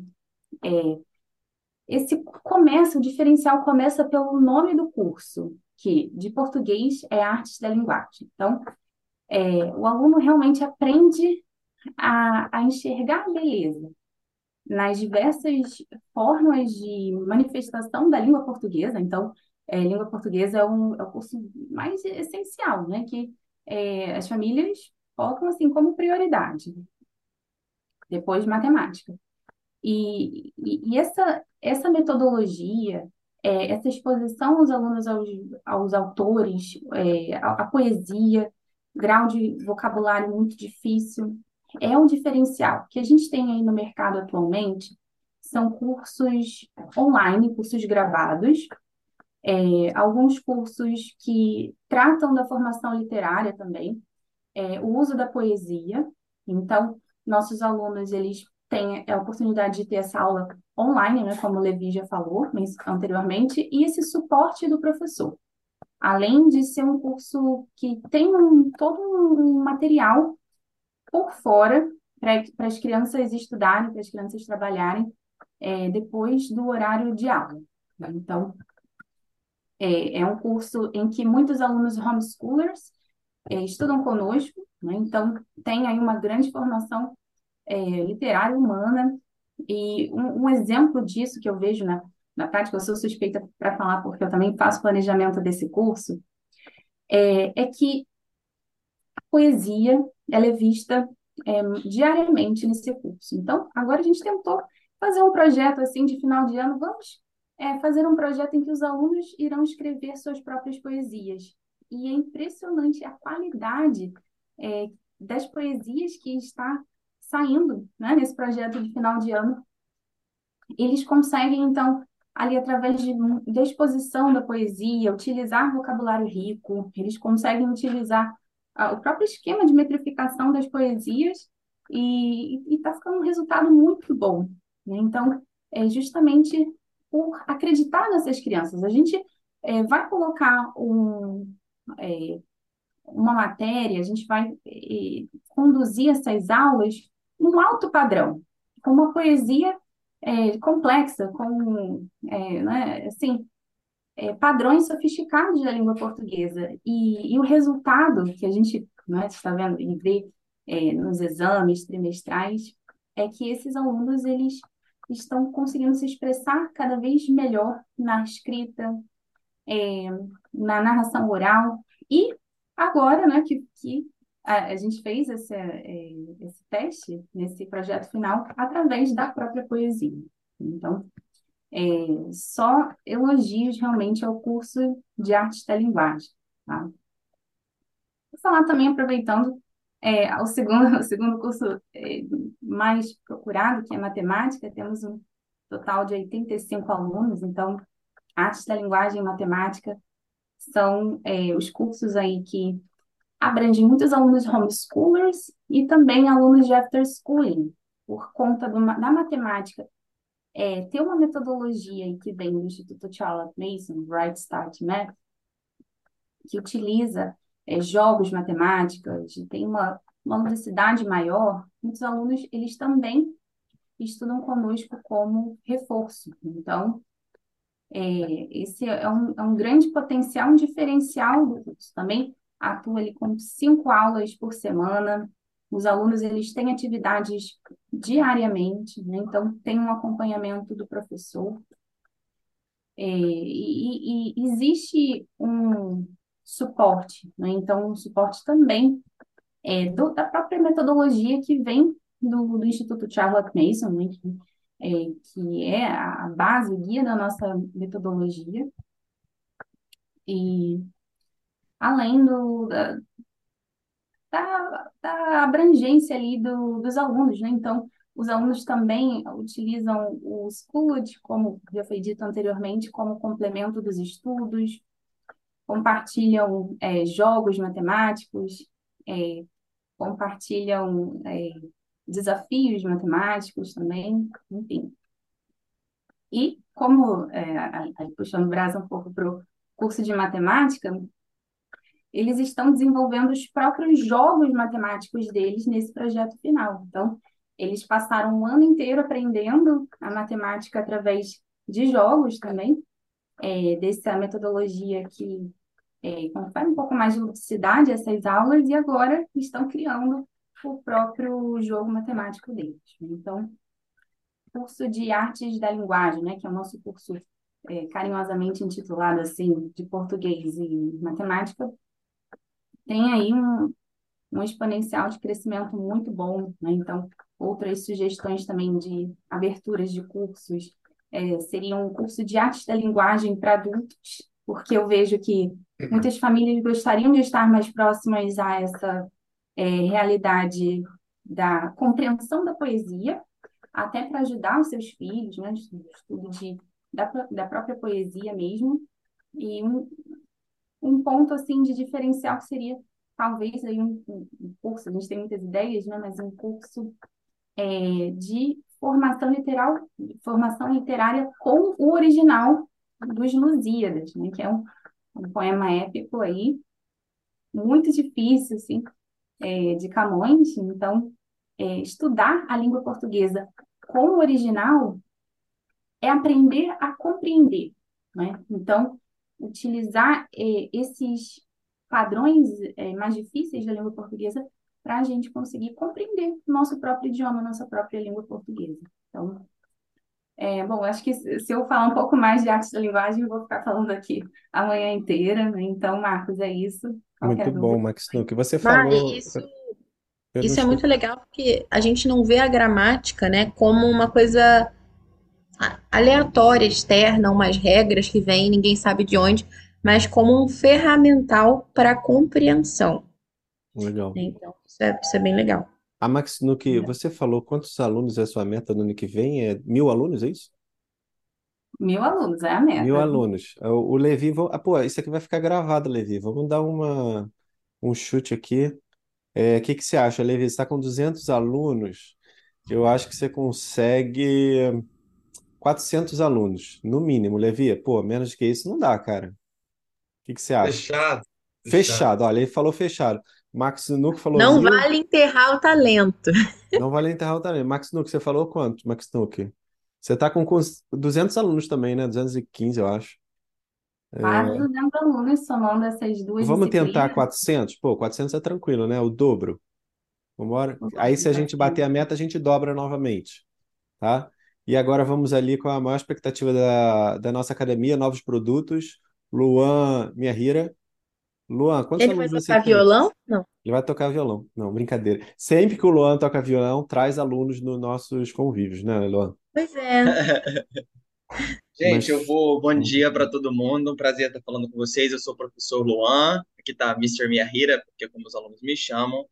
É, é um prazer estar falando com vocês. Eu poderia falar cantando, vocês preferem? Ou vocês preferem Não, que eu não, fale não. com, com frases em inglês? O Marcos gosta também. Eu posso ir soltando umas frases em inglês no meio, porque traz autenticidade para o que a gente está falando.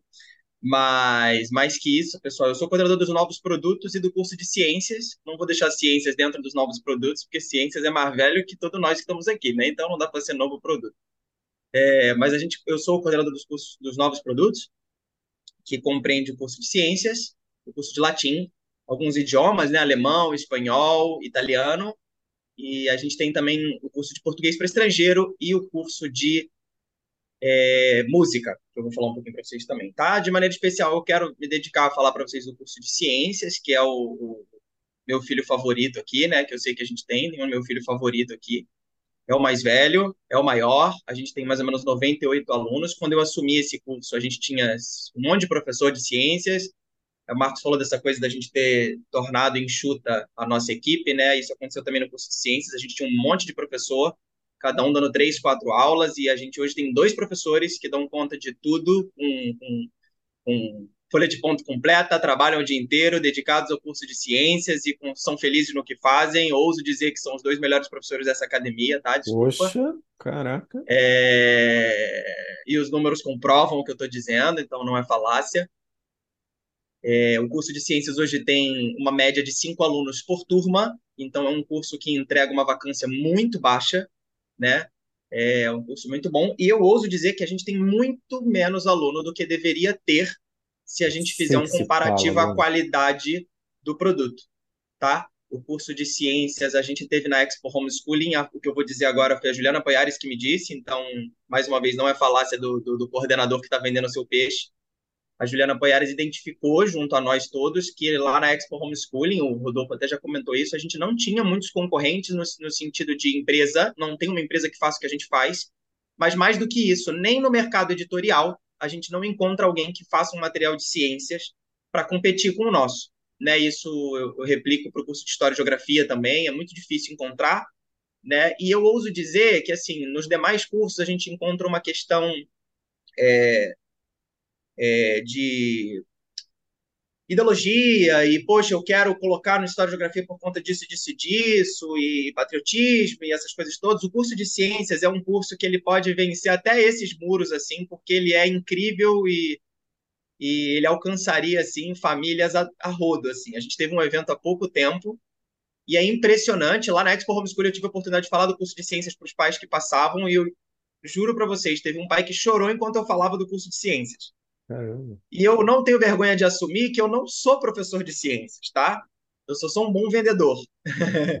É, então, eu não estou falando com toda essa propriedade e o pai conseguiu chorar com a minha venda. Então, assim, o curso de ciências ele é realmente brilhante, tá? Mas você estuda o método. Você não tem Estudo turma de muito. ciências, mas você estuda o método. Estudo muito, estudo muito.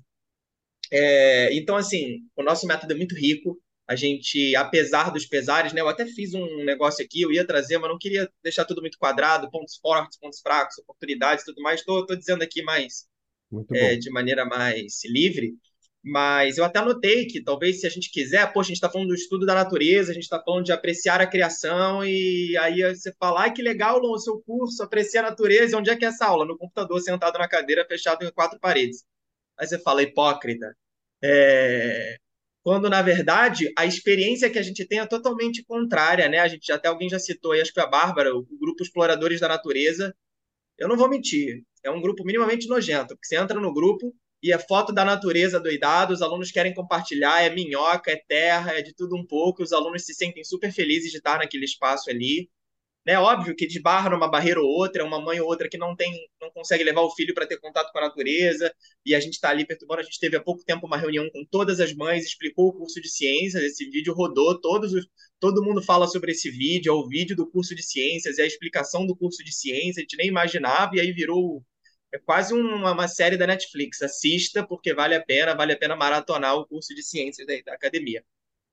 Então, assim, é um curso que tem muito a crescer, tem mesmo, e a gente está crescendo até em, em se tornar referência, porque se você entrar hoje, né, a gente teve aí uma ponte muito boa, graças à presença da Bárbara na Inglaterra, a gente teve contato com, eu chamo ele carinhosamente de John Jack, o nome dele, o apelido dele, o nome dele é John, o apelido é Jack, então eu chamo ele carinhosamente de John Jack, que é uma referência dentro da metodologia que a gente aplica. Se você entrar lá no site do Wild Wonder Foundation e procurar os clubes da floresta no mundo inteiro, você vai achar os nossos clubes da floresta, que eu vejo como uma grande oportunidade para passar para sair de, desse, desse universo aqui que assusta um pouco do online e chegar em outras famílias e aplicar essa metodologia que a gente está falando aqui.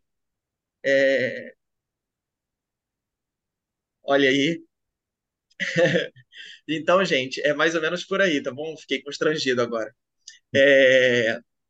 Deixa eu ler em é voz alta o comentário, que depois na gravação não vai aparecer. Ó, a Josiane escreveu aqui. Ganhou o título de melhor professora aqui em casa. Depois te manda uma foto disso escrito no caderno dela.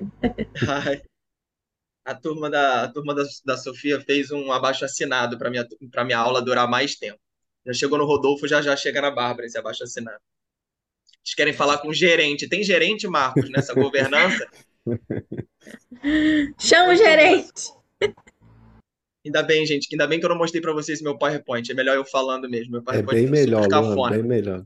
É, esse é o curso de ciência, gente. É um xodó, eu amo muito. Nem sou professor de ciências, então vocês sabem como o curso é rico, porque me cativou. Eu sou professor de idiomas, então não tinha nem por que eu ser tão apaixonado pelo curso de ciências. Mas é porque o produto realmente é bom. E uma coisa que, assim, falo da empresa, a empresa tem trabalhado muito. Eu travei para vocês? Não, não, Voltei? não, pode ir, Ah, pode não travei? Ah, Não. Só isso para mim. É, a empresa tem trabalhado muito para tornar os processos muito bons, né? A gente tem professores muito bons. Eu acabei de falar dos meus dois professores de ciências, mas eu tenho plena convicção e eles vão escutar isso aqui. Eu não me importo, eles gostam muito de mim, eu gosto muito deles. Se eles morrerem amanhã, eu tenho total condição de colocar outro professor para seguir fazendo o trabalho com toda a qualidade, porque o processo é forte, a metodologia é forte, o nosso treinamento é forte. Então é muito tranquilo. Eles não vão morrer não, porque eles estão bem de saúde, mas assim, vocês sabem que o processo sobrevive diferente do professor que o Marco já citou aí, né? O, o pequeno peixe que nada sozinho lá no, no, no mar, no mar aberto e se, se um tubarão passar e pegar ele, já era. Esse é o curso de ciências. Comecei mostrando assim as maravilhas, mas o Marcos incentiva a gente a mostrar também os desafios. Então eu vou passar para outros cursos agora, onde a gente vai encontrar um pouquinho mais de dor de cabeça. É, a gente tem um segundo maior curso dentro da minha, da minha equipe, que é o curso de latim, que é um curso muito bom. É, o único ponto negativo é que a gente ainda encontra uma certa vacância nele, né? Não é um curso. As pessoas insistem em querer chamar o latim de, de língua que morreu, língua que ficou no passado, língua mais não sei, não sei o quê. As, as pessoas querem insistir nisso, mas a gente revitaliza isso com uma beleza muito grande. As pessoas, os nossos alunos criam uma habilidade não só no latim, né, como se desenvolve nas outras linguagens, nos outros idiomas. Então aí o Rodolfo já falou da revista, os alunos são totalmente empenhados no latim, a gente tem ótimos resultados, a gente tem uma pequena vacância no latim, mas é um curso muito bom, a gente tem 10 turmas, né? Enfim, a gente tem uma procura muito boa. É, quando a gente falou sobre isso lá na Expo Homeschooling também, eu trago isso como uma referência, porque na Expo Homeschooling a gente estava num, num aquário muito maior, né? Tinha gente ali que ainda não sabia da nossa existência, e quando falaram, nossa, vocês têm aula de latim, e caramba, e enfim, foi uma coisa que chamou muita atenção das pessoas, tanto o latim quanto o debate oratória, que o Levi já comentou. E é ao vivo, Então, né, Luan? Porque às vezes nesse universo do homeschool a mãe pensa, poxa, eu queria muito que meu filho tivesse acesso, queria que ele fizesse latim, mas como que eu vou ensinar se eu não sei, né? Então, Pessoal, exatamente. é, muito bom. Eu tô vendo que tem meia hora aí para bater meio-dia. É, acho que a gente podia dar uma aceleradinha. Luan, o que que você acha? Da Poiares falar um pouquinho e a Bárbara falar um pouquinho, só que eu tenho medo dessas duas que elas falam muito também. E aí vai passar de meio-dia. Perfeito. É, Graças a Deus eu falo pouco, Marcos. Me dá um minuto e eu fecho. Um tá legal. minuto, contado. Eu tenho outros cursos, gente. Assim, eu só quero comentar porque a gente tem cursos começando, por isso são novos produtos. O curso de espanhol é um curso pequenininho ainda, mas que é bom ter, tá? Sabe, esses tipos de curso. Se você falar, né, a nível de produto, de, de- é, é ruim, porque a gente tem vacância, o curso de italiano é muito pequenininho, a gente tem que. Mas são cursos que se enriquecem, né? A metodologia fala de um banquete. E é importante que esse banquete seja repleto de possibilidades, né? Por isso a gente tem o italiano, a gente tem o alemão, todos seguindo a mesma metodologia, que é a mesma do inglês. A Juliana vai comentar melhor sobre isso, eu vou deixar isso para ela. Mas é a mesma metodologia para o espanhol, para o italiano, para o alemão. E a gente tem dois cursos que estão no nosso coração e eu quero dizer para vocês, para também contar os desafios, que estão ali adormecidos, que são o curso de música, que a gente está repensando ele, por isso hoje a gente não tem alunos fazendo música, com exceção de um pequeno projeto presencial que a gente tem aula de música, mas assim, no online não e o curso de português para estrangeiro, que eu não posso, no aniversário dessa empresa, não falar dele, né? Apesar de ser um curso que nesse momento também se encontra descansando, ele está descansando para voltar melhor, tá? Ele está só tirando uma soneca, mas ele foi o curso que acho que abriu as portas para tudo isso aqui que a gente está vivendo, né? Foi como a gente começou tudo isso daqui, a gente, não porque eu não estava aqui, mas me permitam me colocar dentro desse agente. É, mas foi como tudo isso aqui começou, e é por isso um curso que a gente tem muito carinho e que a gente enxerga um grande potencial, tá? É Há muitas famílias fugindo da loucura do nosso Brasil, né? É, há muitas famílias que, enfim, descobriram lá fora uma oportunidade, seus filhos já não estão mais falando português, ou não sabem mais conjugar um verbo, ou vão para o inglês que não precisa conjugar tanto verbo, depois descobrem que no português precisa conjugar 50 mil verbos de maneiras diferentes, as regras são todas com exceções né? Nenhuma regra vale direito. Então, assim, no final das contas, elas querem recuperar isso, recuperar o, lugar de nascença. E o português para estrangeiros é um, um produto que a gente tem um, um carinho muito grande e que a gente tem projetos muito bons para ele, tá bom? Muito obrigado, gente, por deixar eu participar aqui. É uma grande Poxa, honra para mim poder fazer parte disso. Luan, Luan, eu tava falando ali no, no intervalo com a ele, ele, ele assim, botou velocidade 1.5 ali agora. ele botou. Mas eu tava falando com a Poiares ali, cara, não tem como a gente fazer um Investor Day com duas horas, Bárbara. Eu acho que a gente precisa de um dia para fazer as coisas com calma e ter interação e tal. Porque isso que o Luan falou ali daria para falar um caminhão de, de tempo, né, Luan? A gente. Fazer igual com A, a conferência o dia inteiro. É, pode ser também. A gente fez um, uma, criou uma empresa em Delaware, nos Estados Unidos. Ela tá parada e a Poiares vai falar agora. A Poiares vai lá nos Estados Unidos e, e vai tentar botar essa empresa para funcionar. E, e a gente quer muito criar alunos americanos e talvez até ter uma, a mesma operação que a gente tem aqui, um escritório com tantas coisas assim, que o Gonçalo já veio visitar aqui com a gente. É, a gente quer criar lá nos Estados Unidos, entendeu? Poiara, você quer falar sobre isso e um pouquinho mais? Não sei se a gente vai conseguir acabar meio-dia, mas Vou- Isso ia ficar jeito. no final da minha apresentação, mas Ah, então eu já vou pegar o gancho do que você falou e já vou completar e eu faço de trás para frente. É, então, esse é um, um objetivo. Primeiro, bom dia. Meu nome é Juliana Poiares. Eu sou Bom coordenadora dia. de inglês.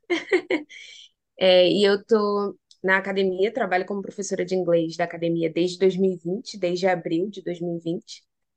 É, e, bom, como o Marcos já anunciou aí pra gente, um dos objetivos do Centro de Custos de Inglês para 2024 é justamente explorar essa operação nos Estados Unidos, por diversos motivos. Um deles é, é porque a gente tem bastante campo de crescimento. A gente tem um número de brasileiros, de famílias brasileiras que moram nos Estados Unidos e que os filhos é, é, participam, né? São alunos de escolas públicas e lá nos Estados Unidos essa questão do bilinguismo ainda é, não é muito bem vista, nem mesmo pela ciência. Isso é uma coisa curiosa de se pensar. Se você vai- se você olhar é, artigos, né, de neurocientistas, linguistas americanos eles meio que criticam o bilinguismo. Então, as famílias elas são desencorajadas de manterem a, a- o português. E também porque às vezes é difícil. Tem que pensar numa estratégia, tem que imprimir um esforço. Não é fácil encontrar material em, em português lá. Então, a gente tem é, a gente pode sanar essa dor das famílias brasileiras, né, que têm o desejo de que seus filhos falem português para que não percam totalmente a conexão cultural. E possam falar com os avós, né? Porque os avós, em geral, não falam que inglês. possam falar com os avós e que também possam gozar dos benefícios é, é, neurológicos mesmo do bilinguismo, que possam ler Camões, que possam ler as poesias de Olavo Bilac, é, né? Porque quando a gente fala duas línguas, a gente tem aí portas abertas para outras culturas, para outras literaturas. E, e então a gente deseja, né, por esse motivo, e também, pensando agora um pouco na visão de negócios, é, é importante para a gente que a operação esteja dividida, né, esteja um pouco é, nos Estados Unidos também, por conta das incertezas que a gente tem aqui no Brasil. Então a gente acaba protegendo a empresa e os nossos funcionários, é, os empregos desses funcionários e as Exatamente. famílias que são sustentadas por esses empregos, é, tendo parte, né, da nossa, da nossa Operação. operação lá, certo? É, e aí, bom, aí, como que a gente pretende é, dar o start aí nesse plano? Na verdade, esse start já foi dado esse ano, quando a Bárbara fez essa viagem para Ambleside, e não só como uma participante de uma conferência internacional, mas também como uma palestrante. Então, isso foi muito importante, porque ao mesmo tempo que levou a academia do TISDOMS para uma discussão internacional, o que, como o Marcos mencionou também, afasta a gente um pouco da concorrência, né? Porque que professor particular que tem isso? Né? O prestígio de uma conferência internacional. É, mas também trouxe para nós uma série de possibilidades. Então, essas conferências que a gente fez aqui no Brasil, é, como foco, né? Tendo como público-alvo as famílias dos alunos e os amigos dessas famílias, é, já essas conferências já tiveram como convidados essas pessoas que a Bárbara teve a oportunidade de conversar lá. Então, isso é, é fantástico, né? Porque promove essa formação não só dos nossos professores, do nosso, da nossa equipe, mas também das famílias. A gente coloca a família no mesmo barco. E o nosso objetivo é repetir essa dose em 2024, dessa vez nos Estados Unidos, porque a, a conferência aconteceu na Inglaterra de forma pontual, é, para honrar o centenário do falecimento da Charlotte Mason, né, que é uma das nossas principais referências metodológicas. É, e, bom, em 2024, tudo concorre para que essa confer essas conferências aconteçam nos Estados Unidos. E aí a intenção é que a gente faça, é, que, a, que a academia leve não só uma palestra, mas dessa, dessa vez uma oficina também. Então, que a gente possa levar uma, uma oficina de como se ensinava idiomas na abordagem da Charlotte Mason, tá? Então, ano, esse ano a gente levou uma palestra, uma palestrante. No ano que vem será uma palestra e uma oficina. E além disso, a gente já tem o desejo de fazer ali um estudo para promover aí em 2025 um intercâmbio para os nossos alunos. E esse intercâmbio não seria um intercâmbio assim, ah, a gente vai levar os alunos para passar 10 dias em Orlando, nos parques da Disney. Tudo isso é muito legal, não tem problema com isso. Mas a gente quer oferecer algo diferente para as famílias, né? Que é a oportunidade dos nossos alunos fazerem uma imersão no inglês, é, visitando é, lugares que realmente podem acrescentar o repertório cultural deles, que eles possam participar de grupos de estudo, né? Como convidados mesmo, de grupos de estudo de alunos americanos. Então, eles vão poder discutir é, grandes ideias lá. Então, não seria só um turismo comercial, mas a gente quer promover para os nossos alunos uma verdadeira experiência de conhecimento e de enriquecimento cultural. E aí, essa, essa viagem do ano que vem já é um pouco para mapear esses lugares, para conhecer as pessoas, para tornar isso possível. É, a gente não quer fazer nenhuma escolha no escuro, porque é, são as ideias, né, o imaginário dos nossos alunos que está em jogo. Então, a gente vai antes para testar. Exatamente. É, Posso só falar um pouquinho sobre isso? Esse é um projeto sim. que a gente tem muito apreço, né? Então, ano que vem, ali para talvez em junho, né, Poiares, que você estava vendo, tal, Uhum. é, já está tudo certo, assim, que a Poiares e a Bárbara vão lá para os Estados Unidos. Elas devem passar 15 dias. Vai ser mais ou menos o mesmo investimento que a gente fez para só a Bárbara ir para a Inglaterra, porque lá nos Estados Unidos é muito mais barato as coisas. E, eh, e várias coisas, né? Conhecer as pessoas de lá para trazer para para fazer conferências aqui com a gente. Conhecer os alunos, é, tentar botar essa empresa para essa empresa de Delaware para funcionar, né? Com essa empresa de Delaware funcionando, a gente vai ter muitas vantagens tributárias.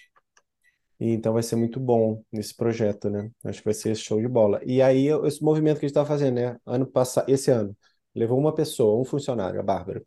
Ano que vem, leva dois funcionários, Bárbara e apoiados. Aí no próximo ano já leva três, quatro funcionários e, e alguns alunos. E aí monta um escritório lá, igual a gente tem um escritório aqui. E aí vai criando corpo esse, essa questão, né? Sim, sim, exatamente. E fazendo tudo de forma saudável, sem comprometer é, o caixa da empresa, sem comprometer um crescimento, é, né, enfim, responsável. É, posso continuar, Marcos? Você ainda quer falar? Claro, pode pensar. É, e aí, bom, esse é o nosso plano para 2024 nessa operação internacional, mas eu também queria falar um pouco sobre o que a gente já faz hoje, que é né, um pouco sobre o nosso curso de inglês. Então, atualmente nós temos 242 alunos distribuídos em 50 turmas, e dessas 50 turmas, uma é presencial. A gente tem uma turma presencial em Florianópolis, com a professora Júlia. É, e essas 50 turmas estão divididas em oito professores. Então, isso é uma coisa também que diminuiu do início do ano para cá.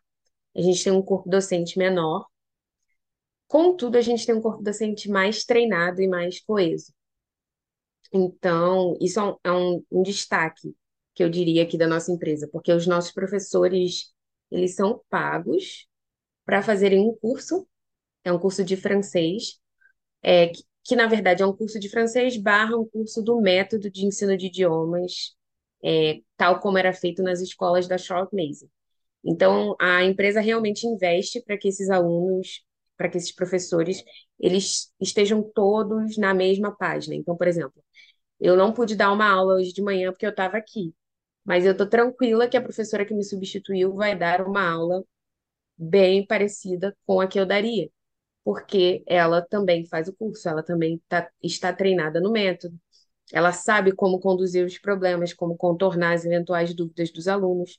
É, então, isso é muito importante. Isso até, né, retomando aqui a, uma das dúvidas da Josiane, isso até é uma coisa que, à medida em que vai ficando mais é, sólido, vai até diminuindo o impacto da troca de professores.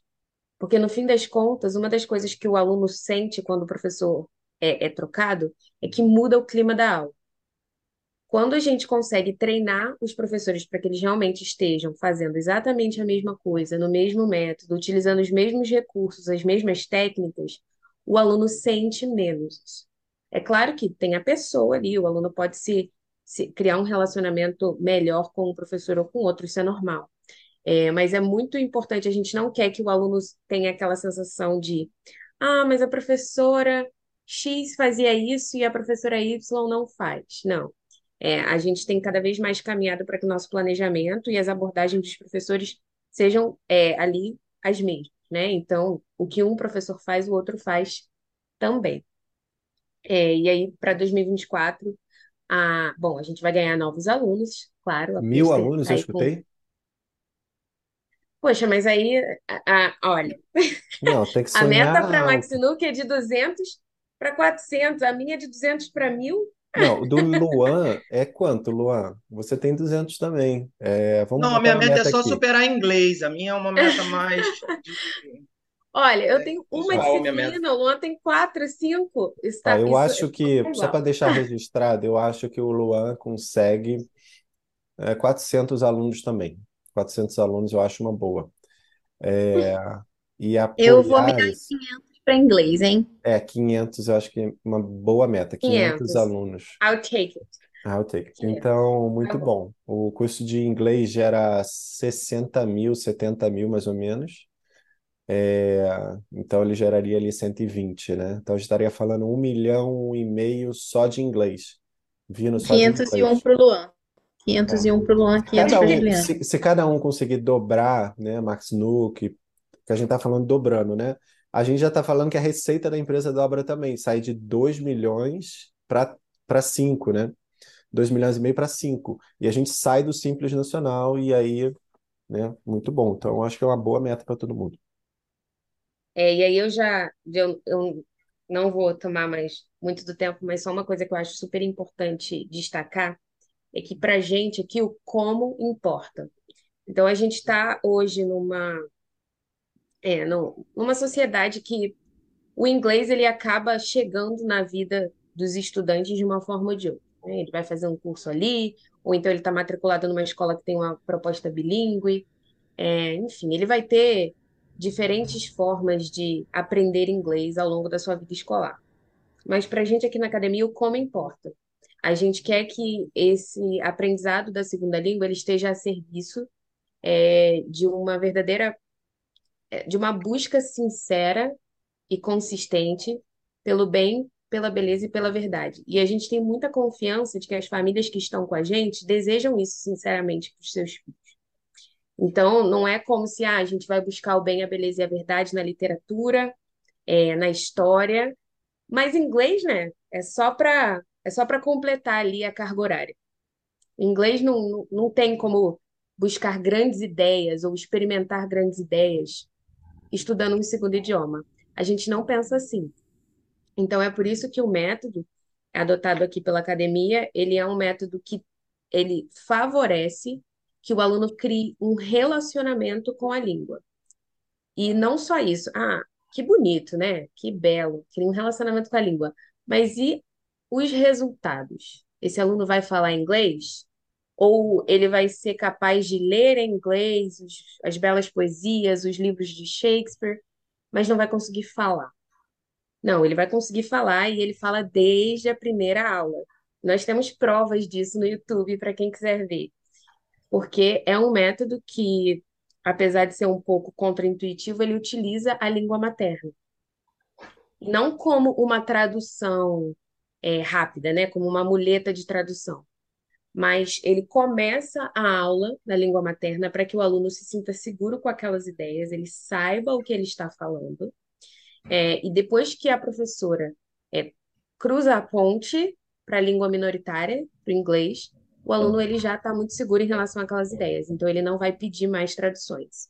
E aí eu não vou falar mais sobre o método, mas eu convido quem tiver interesse a assistir. Nós temos três aulas no YouTube da Semana do Inglês, em que a gente aprofunda é, nesse, nesse assunto. Inclusive, a gente entrevista a Alison, que é a nossa professora de francês, uma PhD é, americana, especialista no método, já escreveu alguns guias é, ensinando a falar diferentes idiomas, utilizando essa abordagem, e é realmente bem interessante e bem eficiente. E agora, em 2023, a gente migrou a maioria das nossas turmas para essa metodologia. Agora, na mudança de 2024, outras turmas também vão para essa metodologia e a gente tem colhido frutos assim muito muito satisfatórios, né, dessa escolha. Então, eu convido que vocês assistam lá no YouTube para entender melhor do que se trata e também para entender como o inglês que é oferecido aqui ele é diferente do que é oferecido em qualquer outro lugar. Muito bem, muito bem. Então é isso, pessoal. É... Paiva, que bom que você está por aqui. É, Uma pergunta aí, Closter, tem da. Acho que da Contígio. Vocês têm foco em Portugal? Acho que. Ah, aqui, ó. É, vocês têm foco em Portugal? Pois, é, pergunto, pois tenho muitos brasileiros lá e eu mesmo tenho interesse. Então, a, esta ideia de longuíssimo prazo é, primeiro, se estabelecer nos Estados Unidos. A gente tem uma empresa lá. A ano que vem, a Poiares e a Bárbara vão começar a botar essa empresa para funcionar, é, criar relacionamento lá e tudo mais. E talvez, aqui eu estou sonhando, né? Mas talvez 25 a gente já consiga um escritório lá. E isso é a minha ideia, né? Uns 25 consiga um escritório lá, é, com alguns funcionários americanos lá, ou alguns brasileiros vão para lá, não sei. E aí, eu e a Bárbara, opa, já temos uma, uma, uma interessada, que é a Cluster, morar nos Estados Unidos.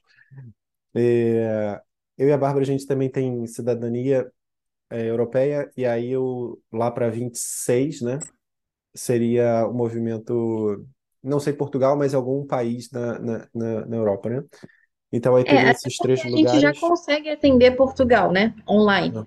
Sim, Então, mas essa questão da presencialidade é importante também, ter um escritório.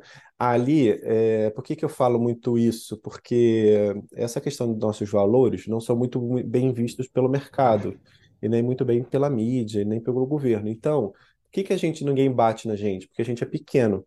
Mas uma vez que a gente seja, é, for maior assim, aí sim, é, pode vir alguns riscos bem fortes, né?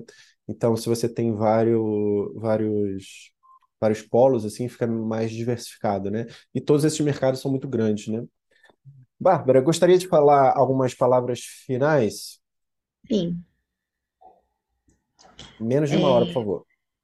não, sim, deixa eu só dar um. Porque acho que chegou uma pergunta aqui, peraí. A gente tem cinco É, minutos. o Gonçalo me perguntou depois sobre a formação de professores. Depois eu vou, eu vou falar aqui um pouquinho, depois eu posso responder no final. É, espera só um pouquinho. No próximo, com certeza, teremos que fazer um Investor Day de um dia. Vai ser É, bem melhor. E muitas coisas, estão vendo a minha tela falando, já? sim, perfeitamente. O Luan estava falando muito bem, eu tive que cortar ele, assim. Mas tudo bem, vamos aprendendo. Não, o que eu quero falar hoje é bem rápido mesmo, bem pontual, diferente do que eu normalmente falo, que demora muito. É, porque vocês já falaram tudo que eu queria falar ao longo da bom, apresentação. hein? Então, E o negócio está rodando sozinho, Bárbara. então vai ser um fechamento, recapitulação, eu diria, né? Então, como o Marcos falou, né, lá no início, nosso passado, né? Quatro anos atrás, no dia 27 de novembro, estávamos comemorando com uma caixinha no McDonald's. Verdade. Eu quero ver se esse ano pelo menos evolui, né, para um Top Sunday, mas pelo menos naquela época a gente estava, né, comemorando com uma casquinha. E agora, né, onde que a gente está? Eu não vou falar sobre o nosso presente, mas sobre os nossos presentes, porque é, nós recebemos muitos presentes, né, na academia. Então aqui essa primeira foto foi nossa última conferência, terceira conferência internacional da Academia DD, que é uma forma da gente é, trazer também conhecimento para as famílias. Então, a gente organiza algumas conferências gratuitas, que é algo que também traz mais autoridade para o nosso trabalho, é, e a gente oferece esse serviço mesmo para a sociedade brasileira, eu diria, e para o mundo, né? Então, é, a gente teve a oportunidade de trazer o, o como é que fala, o, o Luan? John Jack, Jack John, o John Murray Loss, que é o naturalista, e eu só tive a oportunidade de trazê-lo porque eu conheci ele presencialmente nessa foto aqui do meio, que foi quando eu fui fazer a palestra lá na conferência em Ambleside, é, organizada pelo Charles Mason Institute em parceria com a Universidade de Cumbria. E eu levei lá a nossa logo, levei a academia para a Inglaterra, né? Ano que vem a Ju vai me ajudar a levar também para os Estados Unidos. E a gente teve também na Expo Homeschooling, é, muitas coisas, né, para celebrar nesse mês de, de Thanksgiving, né? A gente tem que também contar nossas bênçãos e no sentido de que é, muitas coisas estão acontecendo, né? A gente teve um crescimento muito grande da academia. Se a gente for olhar de 2020 para cá, foram mais de 300%. Então, né, somando esse, esse, esses anos até aqui.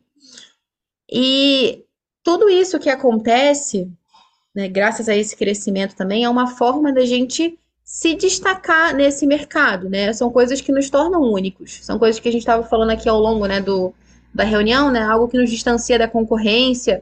E distanciar da concorrência não no sentido de, ó, vejo como nós somos bonitos. Não, mas no sentido de que aqueles que investem na gente tenham mais segurança. Que não é que amanhã ou depois vai aparecer a primeira pessoa da esquina e falar, ah, eu vou criar uma, um negócio igual de vocês. Ok, go ahead and try, né? Como fala a Juliana. Não que a gente seja a última Coca-Cola do deserto, como o pessoal estava falando aqui, mas que realmente é difícil. É, primeiro, ter uma empresa no Brasil. A maioria das empresas no Brasil fecha antes de cinco anos. A gente está no nosso quarto, mas ele não vai fechar antes de cinco. Só 10% passa Calma. de um milhão de reais. A gente já está em Exatamente. 2 milhões. Então a gente está no filtro do filtro ali do funil da, né, da- de empresas, como o Marcos gosta de falar do livro dele lá, empresas feitas para vencer. E a gente quer, é, enfim, é, crescer ainda mais. Agora a pergunta que fica é: você vai fazer parte desse futuro? Aqueles que estão nos ouvindo, aqueles que vão ouvir a gravação também. Então, ó, do, do o moço ali, o Gonçalo mandou. Então, do ano ali, né, de, de 2019, né, quando a gente iniciou o trabalho na academia, a gente tinha o quê? Tinha um, um infoproduto, um PDF que a gente vendia, tinha uma casquinha, tinha uma aulinha ali de português para estrangeiro aqui, outra ali. Agora, quatro anos depois, a gente está participando de conferência internacional, a gente organiza nossas próprias conferências, a gente tem mais de 800 matrículas, uma equipe de mais de 30 professores. Onde será que a gente vai estar daqui a quatro anos? Eu tenho sonhos altos, mas será que você vai estar com a gente? Será que você vai crescer junto com a gente? Então, daqui para frente, o que eu quero? O que eu sonho para a academia? Né? Mais do que simplesmente ter um stand na Expo Homeschooling, de ter uma rede social própria, né, que é o Schooled, né, de ter ido para a Inglaterra, da gente ter os clubes da floresta, as conferências. Eu quero que a gente chegue no mercado editorial, que a gente consiga impactar não só esse mundo do online, mas também as escolas. A gente tem um projeto agora que está saindo, né, de uma parceria com uma escola, que eles vão usar o nosso material, né, elaborado pela academia, que, que é aplicado pelos nossos professores, em sala de aula. Enfim, então, assim como essa escola vai fazer isso, outras escolas podem também. A gente não é contra a escola, pelo contrário, a gente quer enriquecer a vida de todo mundo, tanto das famílias homeschoolers quanto das escolas, todos que estão realmente com esse sonho de buscar a verdade e esse objetivo, né? É, então, o Marcos comentou é, sobre o projeto Liceu, que é um projeto que a gente sabe que, assim, muita gente gostaria de colocar os filhos na academia, mas não tem os meios econômicos para isso. Então, o que a gente quer fazer é ter uma House of Brands. Né? A gente fica brincando aqui que a gente quer ser igual a Arezo. Que a Arezo, eles fazem lá né, no, é, no Investor Day deles, eles mostram várias marcas diferentes. Né? A mesma é, empresa, né, holding, que, que, que, cuida da Arezo, vai cuidar também da Reserva, ela cuida do Alexandre Birman, que é outra marca de sapato caro, tem a Arezo Bambini, tem várias marcas dentro de um, uma única é, bolsinha, né? A gente poderia dizer isso. Então, dentro da academia, a gente quer fazer isso também, ter marcas diferentes que atendam públicos diferentes. Então, às vezes, para aquela mãe que a única opção dela é a escola pública ou aquela escolinha pequenininha de bairro, né? Ela não. Assim, muitos dos nossos alunos estão assim, ah, poderia colocar no Marista, poderia colocar no Bom Jesus poderia colocar no, sei lá, no Elite. Não, não vou colocar ali, vou colocar na academia. Mas tem gente que não, não, não tem essa escolha, porque ela não poderia colocar nenhum nem outro, né? O máximo aquela escolinha ali da esquina do bairro. Então, a gente quer trazer um produto também para essas pessoas. Então, reduzindo custos, né? em vez de ter o professor no escritório, só de casa, sem cenário, mas, bom, mais gente na sala, sei lá, 20 alunos em vez de 10, né, como a gente tem agora. Vai cair a qualidade? Vai, assim como se você comparar a qualidade do Elite ou do Marista Superior à da escolinha de bairro. Mas é melhor feito que perfeito, né? Então, é, vai ser um outro ramo, não dentro da academia do Ultisdomos, mas é o que a gente está chamando de projeto liceu, que é um sonho que a gente tem também, para alcançar pessoas que têm um poder aquisitivo mais baixo e que também poderiam se beneficiar das nossas aulas é, congresso, né? A conferência a gente faz virtual, mas pro ano que vem a gente quer uma presencial, com todo mundo viajando e estando junto ali no espaço e tendo essa experiência com os professores da academia, com palestrantes, é, também trazer a Ellison, né? A gente está com esse sonho, né? A professora de que a Juliana estava mencionando, a PhD que nos assiste com o método. É, e não queremos parar por aí. A gente quer ter, a gente tem um escritório hoje, né? Que a gente tem salas alugadas ali, mas a gente quer ter uma sede própria, a gente quer ter uma escola física, um espaço em que a gente possa receber os alunos que venham de outras cidades para estar com a gente, para viver imersões, para, sabe, concretizar ainda mais isso. Isso tudo tá tá no campo dos sonhos, né? E isso é o que eu tô falando para vocês. Quando eu comi aquela casquinha, eu não sonhava que eu ia estar tá em Ambleside quatro anos depois, fazendo uma palestra. Quando a gente comeu aquela casquinha, não sonhava que quatro anos depois a gente ia ter mais de 30 funcionários e mais de 800 matrículas. E que a gente ia estar tá fazendo um Investor Day e esse tipo de coisa, assim, dessa proporção. Enfim, hoje eu sonho, mas né, eu tenho uma frase que eu gosto muito que diz, né? Sonhar e ficareis a quem? É, e já para finalizar, né, e já encerrando, eu queria só dizer para vocês, assim, que quando a gente abre o Instagram, a gente vê muita reclamação. A gente vê muita gente reclamando da qualidade inferior das escolas, dos problemas ideológicos das aulas, da doutrinação. Aí bota vídeo disso, vídeo daquilo. Às vezes a gente sai de lá até meio triste, assim, né? Porque o pessoal só gosta de contar notícia ruim também. Coisa boa ninguém fala. É um bosque que cresce faz menos barulho que uma árvore que cai. Mas é verdade, tem árvore caindo. A gente também não precisa fechar os olhos para isso. Só que, que reclamar não é solução. Tem um mercado de educação aí que está movimentando bilhões todos os anos. Professores são contratados, materiais são vendidos, gente fica rica com lixo. Coisa que, que, que deforma as consciências, que compromete é, a formação das crianças, enfim. E o pessoal tá ali no Instagram, né? É, enquanto os outros estão ficando ricos e estão é, comprando e vendendo escolas e expandindo lá as, as suas filosofias, a gente está aqui triste, olhando o Instagram. Ou seja, tem seis gatos pingados ali, né? Uns professores assim, que estão falando uma coisa ou outra, mas é birra de criança. O pessoal tá chorando ali, né? O choro é livre, e aquilo não faz efeito no Brasil. A gente pode fazer, ó, meu, meu filho, eu vou cuidar da educação dele, tudo bem. Mas a gente não pode ser mesquinho, a gente tem que levar isso também para as outras pessoas, a gente tem que impactar a nossa terra, né? Fazer uma espécie de reconquista. E falando de guerra, não se resolve uma guerra chorando ou reclamando. Né? Para enfrentar um exército, o que você precisa é de outro exército.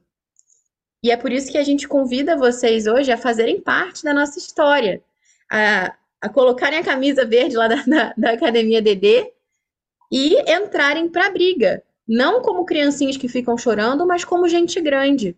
Então, a gente, para brigar com empresas, não adianta ter um perfil no Instagram. Você tem que ser uma empresa, uma empresa forte, sólida, robusta, é, que, que seja interessante investir na gente, não só ah, do ponto de vista solidário, social. A gente não quer a sua doação, a gente quer que você cresça com a gente. A gente quer ser um negócio que seja rentável. Como eu falei para vocês, né? A gente cresceu em três anos 300%. Hoje não é uma reunião tão focada em números, né, nos quais o resultado Marcos vai esmiuçando isso mais. Mas quem investe na renda fixa, na poupança, sei lá, 5% ao ano só. Então não é só, ah, eu estou ajudando um projeto. Não, eu estou crescendo também financeiramente com essa empresa. A gente não quer, é, ah, vou ficar aqui rico. Não, a gente quer que todas as famílias cresçam. Todo mundo tem filho para criar, todo mundo tem que ter um lugar confiável para investir o seu patrimônio e render. E a gente quer que vocês façam parte disso com a gente. Muito obrigada.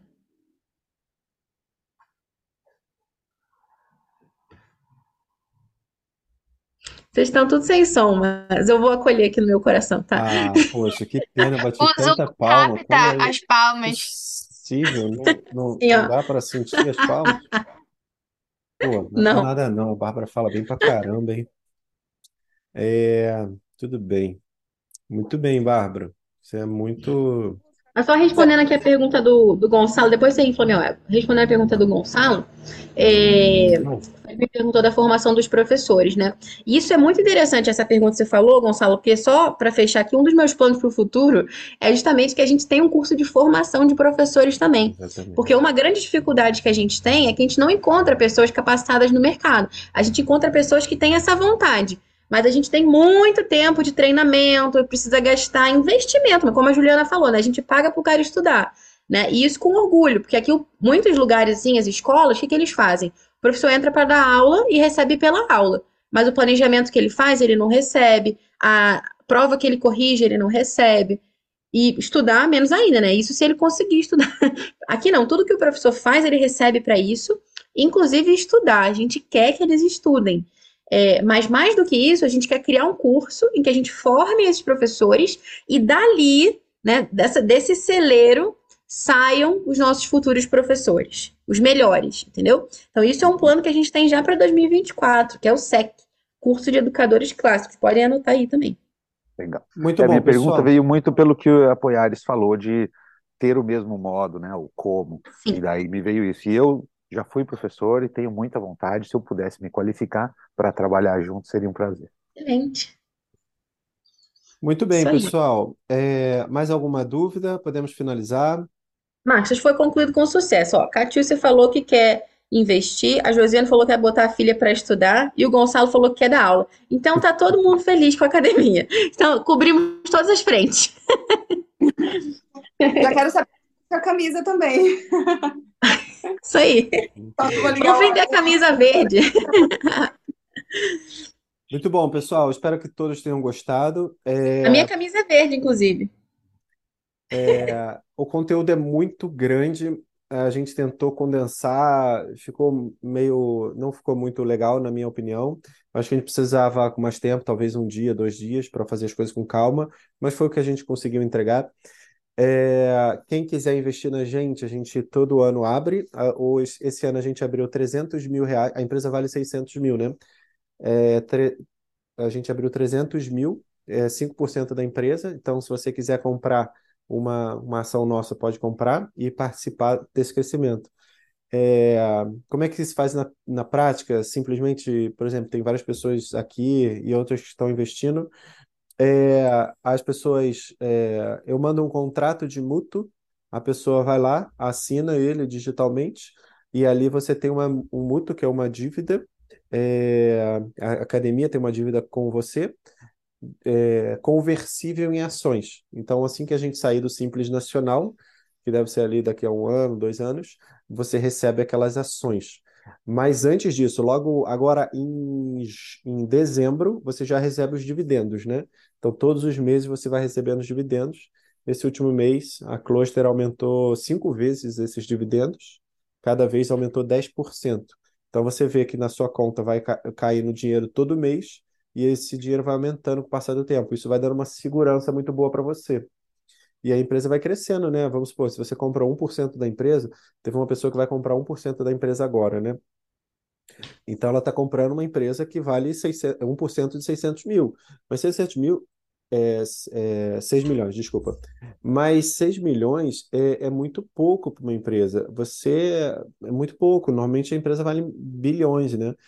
Então, nem precisa chegar lá. Se a gente, por exemplo, chegar a 60 milhões de valuation, que não é difícil, é uma empresa, assim, é uma empresa média, tá, pessoal? Não é uma empresa grande isso aqui. Você já, pô, mil por cento de crescimento, né? Só para você ter uma noção, a gente valia um real e agora está valendo 6 milhões, né? Então tem tudo isso, não vou cair aqui agora nesse debate, porque vai demorar muito, tá? Só quero falar isso, quem tiver interesse, é, levanta a mão lá no WhatsApp. Só queria agradecer a paciência de todo mundo, tá? Levi, muito obrigado. Luan, Rodolfo, Closter, Max Nuke, Poiares e Bárbara. Tá? Muito obrigado a presença de todos. E aí a gente agora se vê no, no, nos calls de resultado todos os meses. Tenha um ótimo dia. Tchau, pessoal.